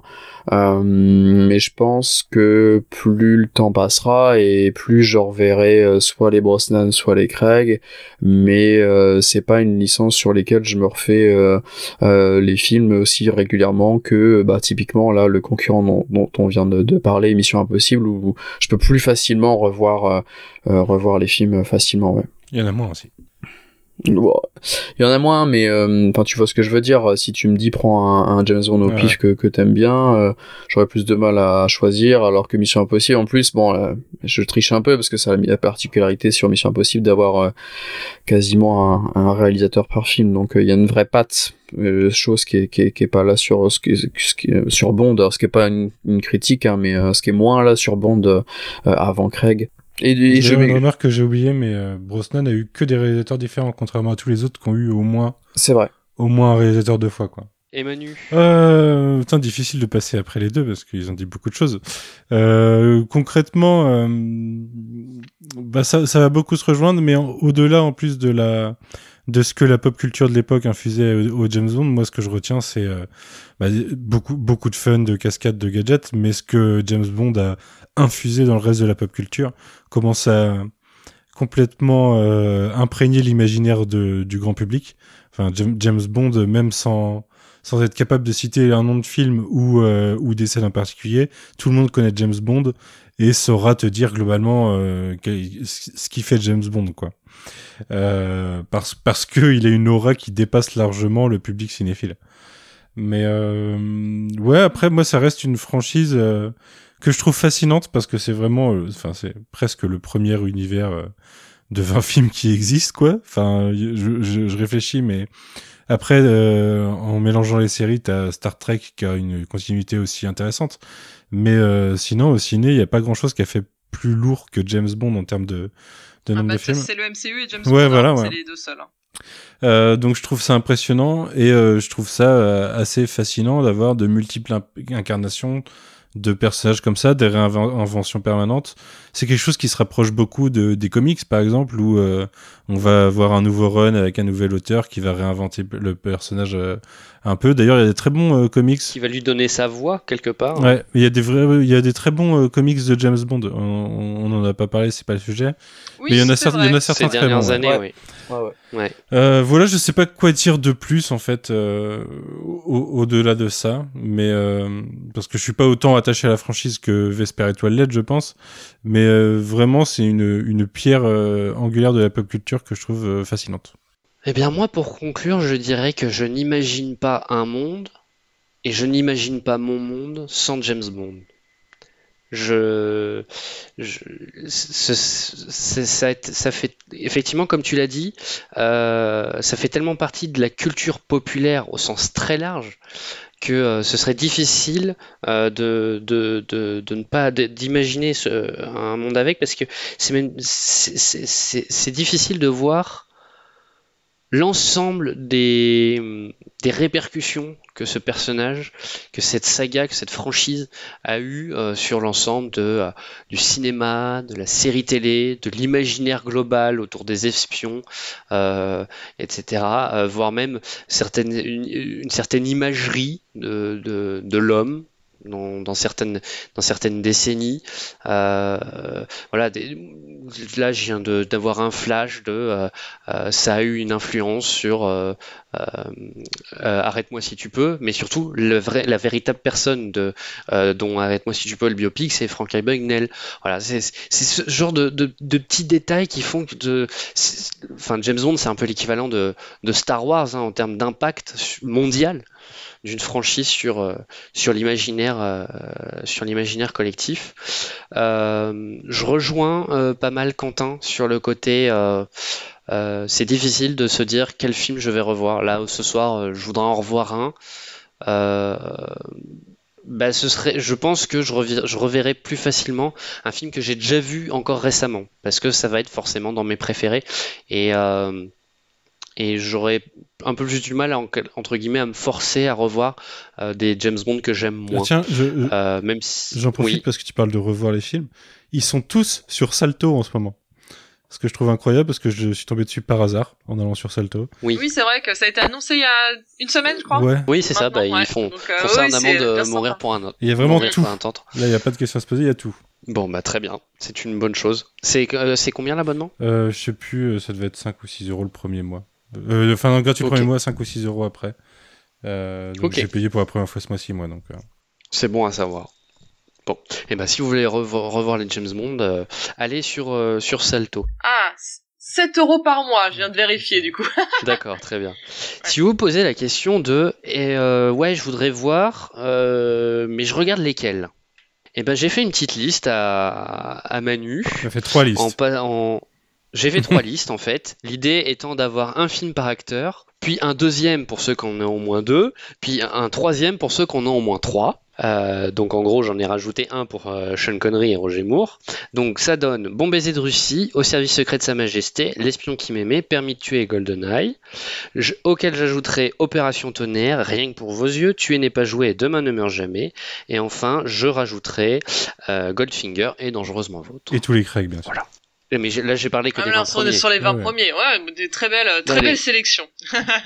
Euh, Daniel Craig, il faut tous les voir, point. Surtout que c'est Ouais, une tu histoire sais, qui tu suit. peux. Oui, après, si tu skips Quantum of Solace, Non, et non, si non, grave. non, non, non, non, non, non, non. Et on va pas commencer ce débat. De toute façon, je sais que ce sera une colline sur laquelle je serai seul à me défendre euh, lors du prochain enregistrement. Sachant que moi, je, je pense que je préfère Quantum of Solace à Spectre, mais Ah là là, ouais, bah, il est temps qu'on arrête ce podcast, alors je m'en vais. On se On retrouve. se retrouve euh, prochainement, donc après qu'on ait euh, tous les quatre, toutes les quatre, euh, vu le vu donc Mourir peut attendre No Time to Die au cinéma, donc euh, qui sort le, le 6 octobre. J'ose espérer, je fais mon maximum et Manu euh, va me filer un coup de main dans ce sens pour vous fournir ce podcast avant la sortie du film, Euh, en tout cas celui donc sur les, les 20 premiers films. Voilà, donc si vous aimez James Bond, bah, continuez d'aimer. Euh, si vous n'aimez pas James Bond, j'espère qu'on réussira à vous convaincre. Euh, j'espère que nos propositions de visionnage et euh, l'analyse qu'on en a fait euh, peut-être vous donnera un nouvel angle de vue sur, euh, sur cette saga de 20 films. Euh, bien entendu, on vous pousse pas à voir les 20, mais si vous en avez l'envie, bah, foncez. Et puis, euh, et puis on se retrouve donc, euh, donc bientôt, comme je disais. Et, euh, et on voit que c'est la fin parce que je commence à me répéter. Euh, c'est généralement à ce moment-là aussi qu'on parle des actus. Euh, où est-ce qu'on peut te retrouver, Vesper? Euh, alors, on peut me retrouver surtout sur mon compte Twitter, donc c'est at euh, wonder underscore vesper, et sur ma chaîne YouTube où je recommence à poster des vidéos. Donc la dernière est sur Star Trek, qui montre un peu les props et les costumes des quatre premiers films Star Trek. Et bientôt, je reviendrai sur Twitch quand j'aurai mon nouveau PC. Donc voilà. Donc pareil, euh, toujours même pseudo, euh, tout partout. Très bien. Euh, Quentin, il me semble qu'on t'aura qu'on t'aura bientôt dans nos oreilles, toujours sur le coin pop. C'est ça, pour parler de la filmographie de Neil Blomkamp, réalisateur de Elysium, District 9 et Chappie. Voilà. Yes. Bah d'ailleurs, au moment où vous écoutez ce podcast, il est déjà sorti. Eh ben, sur le vendredi d'avant. Il sera déjà sorti, c'est ça. Alors tant mieux, tant mieux, tant mieux. Bah, euh, après avoir écouté James Bond, allez foncer, euh, écouter l'épisode euh, du coin pop sur euh, la filmographie de Neil Blomkamp. Donc un, un épisode un peu comme celui que tu avais fait euh, sur euh, la filmographie de de de, de, De Nicolas Winding Refn. C'est ça. Ok. Qui était passionnant, euh, même pour quelqu'un qui comme moi n'avait vu que euh, deux, euh, un seul film de Winding Merci. Refn. Merci. Tu sais qu'on avait fait 4 heures d'enregistrement à, à 5 sur Refn, sur une carrière beaucoup plus longue. On a fait 3h45 sur Blomkamp à 3. Et quant à moi, du coup, vu que tu me posais la question, euh, bah, je serai dans l'épisode de Blomkamp. Euh, bah, tous les trois, avec Quentin d'ailleurs, euh, on est tous les trois dans le dernier YMCU sur Shang-Chi qui est sorti, euh, euh, qui sera sorti depuis une dizaine de jours quand vous entendrez ce podcast. Et euh, très prochainement, vous aurez le bilan de YMCU. De What If, tu veux dire? Euh, le bilan de What If sur YMCU, excusez-moi. Et là, on vient de sortir un Tales from the Sewer sur le quatrième numéro de The Last Ronin. On a régulièrement des cadrans pop sur euh, Star Trek Lower Decks. Euh, Alpha euh, sur les épisodes de la saison 4 est sorti il y a 10 jours, à peu près, 10, 10 jours de semaine. Et le, la deuxième partie sera tournée très bientôt. Donc voilà, pas mal de choses. Et puis vous pouvez entendre dans Shitlist, dans RVLT. D'ailleurs, on va avoir, on va faire euh, notre prochain Shitlist est sur James Bond. Donc euh, et, notre- et, et- et le, le Craig qui a été sélectionné, c'est Quantum of Solace en l'occurrence. ah bah tiens. Bien sûr. Je, je m'insurge contre cette sélection. Ben moi j'aurais mis Spectre. Mais, euh, Mais moi, j'aurais pas mis de Daniel Craig surtout dans la liste. Oui, non, mais après il y a le côté, euh, le côté faut taper sur du Craig un petit peu quand même parce que c'est pour la la sortie du film. Tu vois, Luc euh, qui gère le Bien podcast. sûr, euh, il bien a son- sûr. Ce serait pas drôle Il a sinon. son côté euh, abonné Le Figaro, tu vois, il, il s'y connaît en stratégie marketing. Mais euh, Bien sûr. Mais euh, oui, moi non plus. Si on avait dû choisir les vrais trois pires James Bond, il n'y aurait pas de Daniel Craig dedans, clairement. Mais il y a meurt un autre Oui, non, jour. hein, je vais devoir le revoir. Ah, cool. Mon pauvre. Remarque, ça fait longtemps que je l'ai pas vu. Faudrait peut-être que je le revoie moi aussi, histoire de, de souffrir un peu. Et c'est Moonraker le troisième d'ailleurs dans la liste. Ah bah oui. Attends, vas-y, re- redis, bah, c'est Moon- c'est Moonraker, Quantum of Solace. de, et- meurt un autre jour et euh, Quantum of Solace. Ah oui, c'est ça. Et moi, j'avais suggéré de mettre euh, Les Diamants sont éternels à la place. Oui, non, mais non, la suggestion n'a pas été prise.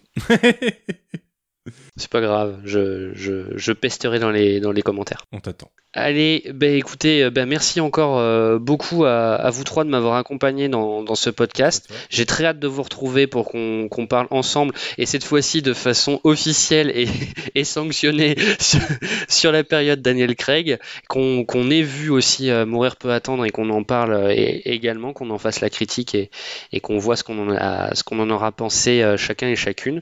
Je vous souhaite une. Que Anna de Armas va devenir une des meilleures Bond girls Ah là là, je- j'ai hâte. Pardon. Et là, je viens de me rappeler que Léa Seydoux est toujours présente. Ouais, mais tu sais, c'est la règle. Elle peut pas rester plus de deux films, donc il faut qu'elle meure dans l'intro et on pourra apprécier le film. Elle a eu l'école de la vie, elle aura l'école de la mort maintenant. Oh là, tu spoil. Ah bah je spoil pas, je l'ai pas vu encore. Je, c'est mon, c'est mon film parfait qui se déroule dans mes yeux, tu vois. Eh bien, allez, il est l'heure de dire au revoir à nos auditeurs et nos auditrices. Merci beaucoup pour votre écoute jusqu'ici. Cette fin est un peu chaotique, mais c'est globalement toujours comme ça de toute façon dans les fins de podcast. généralement dans ceux que j'anime en plus. Euh, ça, c'est une, une habitude que j'ai depuis une dizaine d'années, j'arrive pas à m'en défaire. Euh, on se dit très, très, très, à très, très vite. Donc pour la, la partie sur Daniel Craig. Je vous fais des bisous.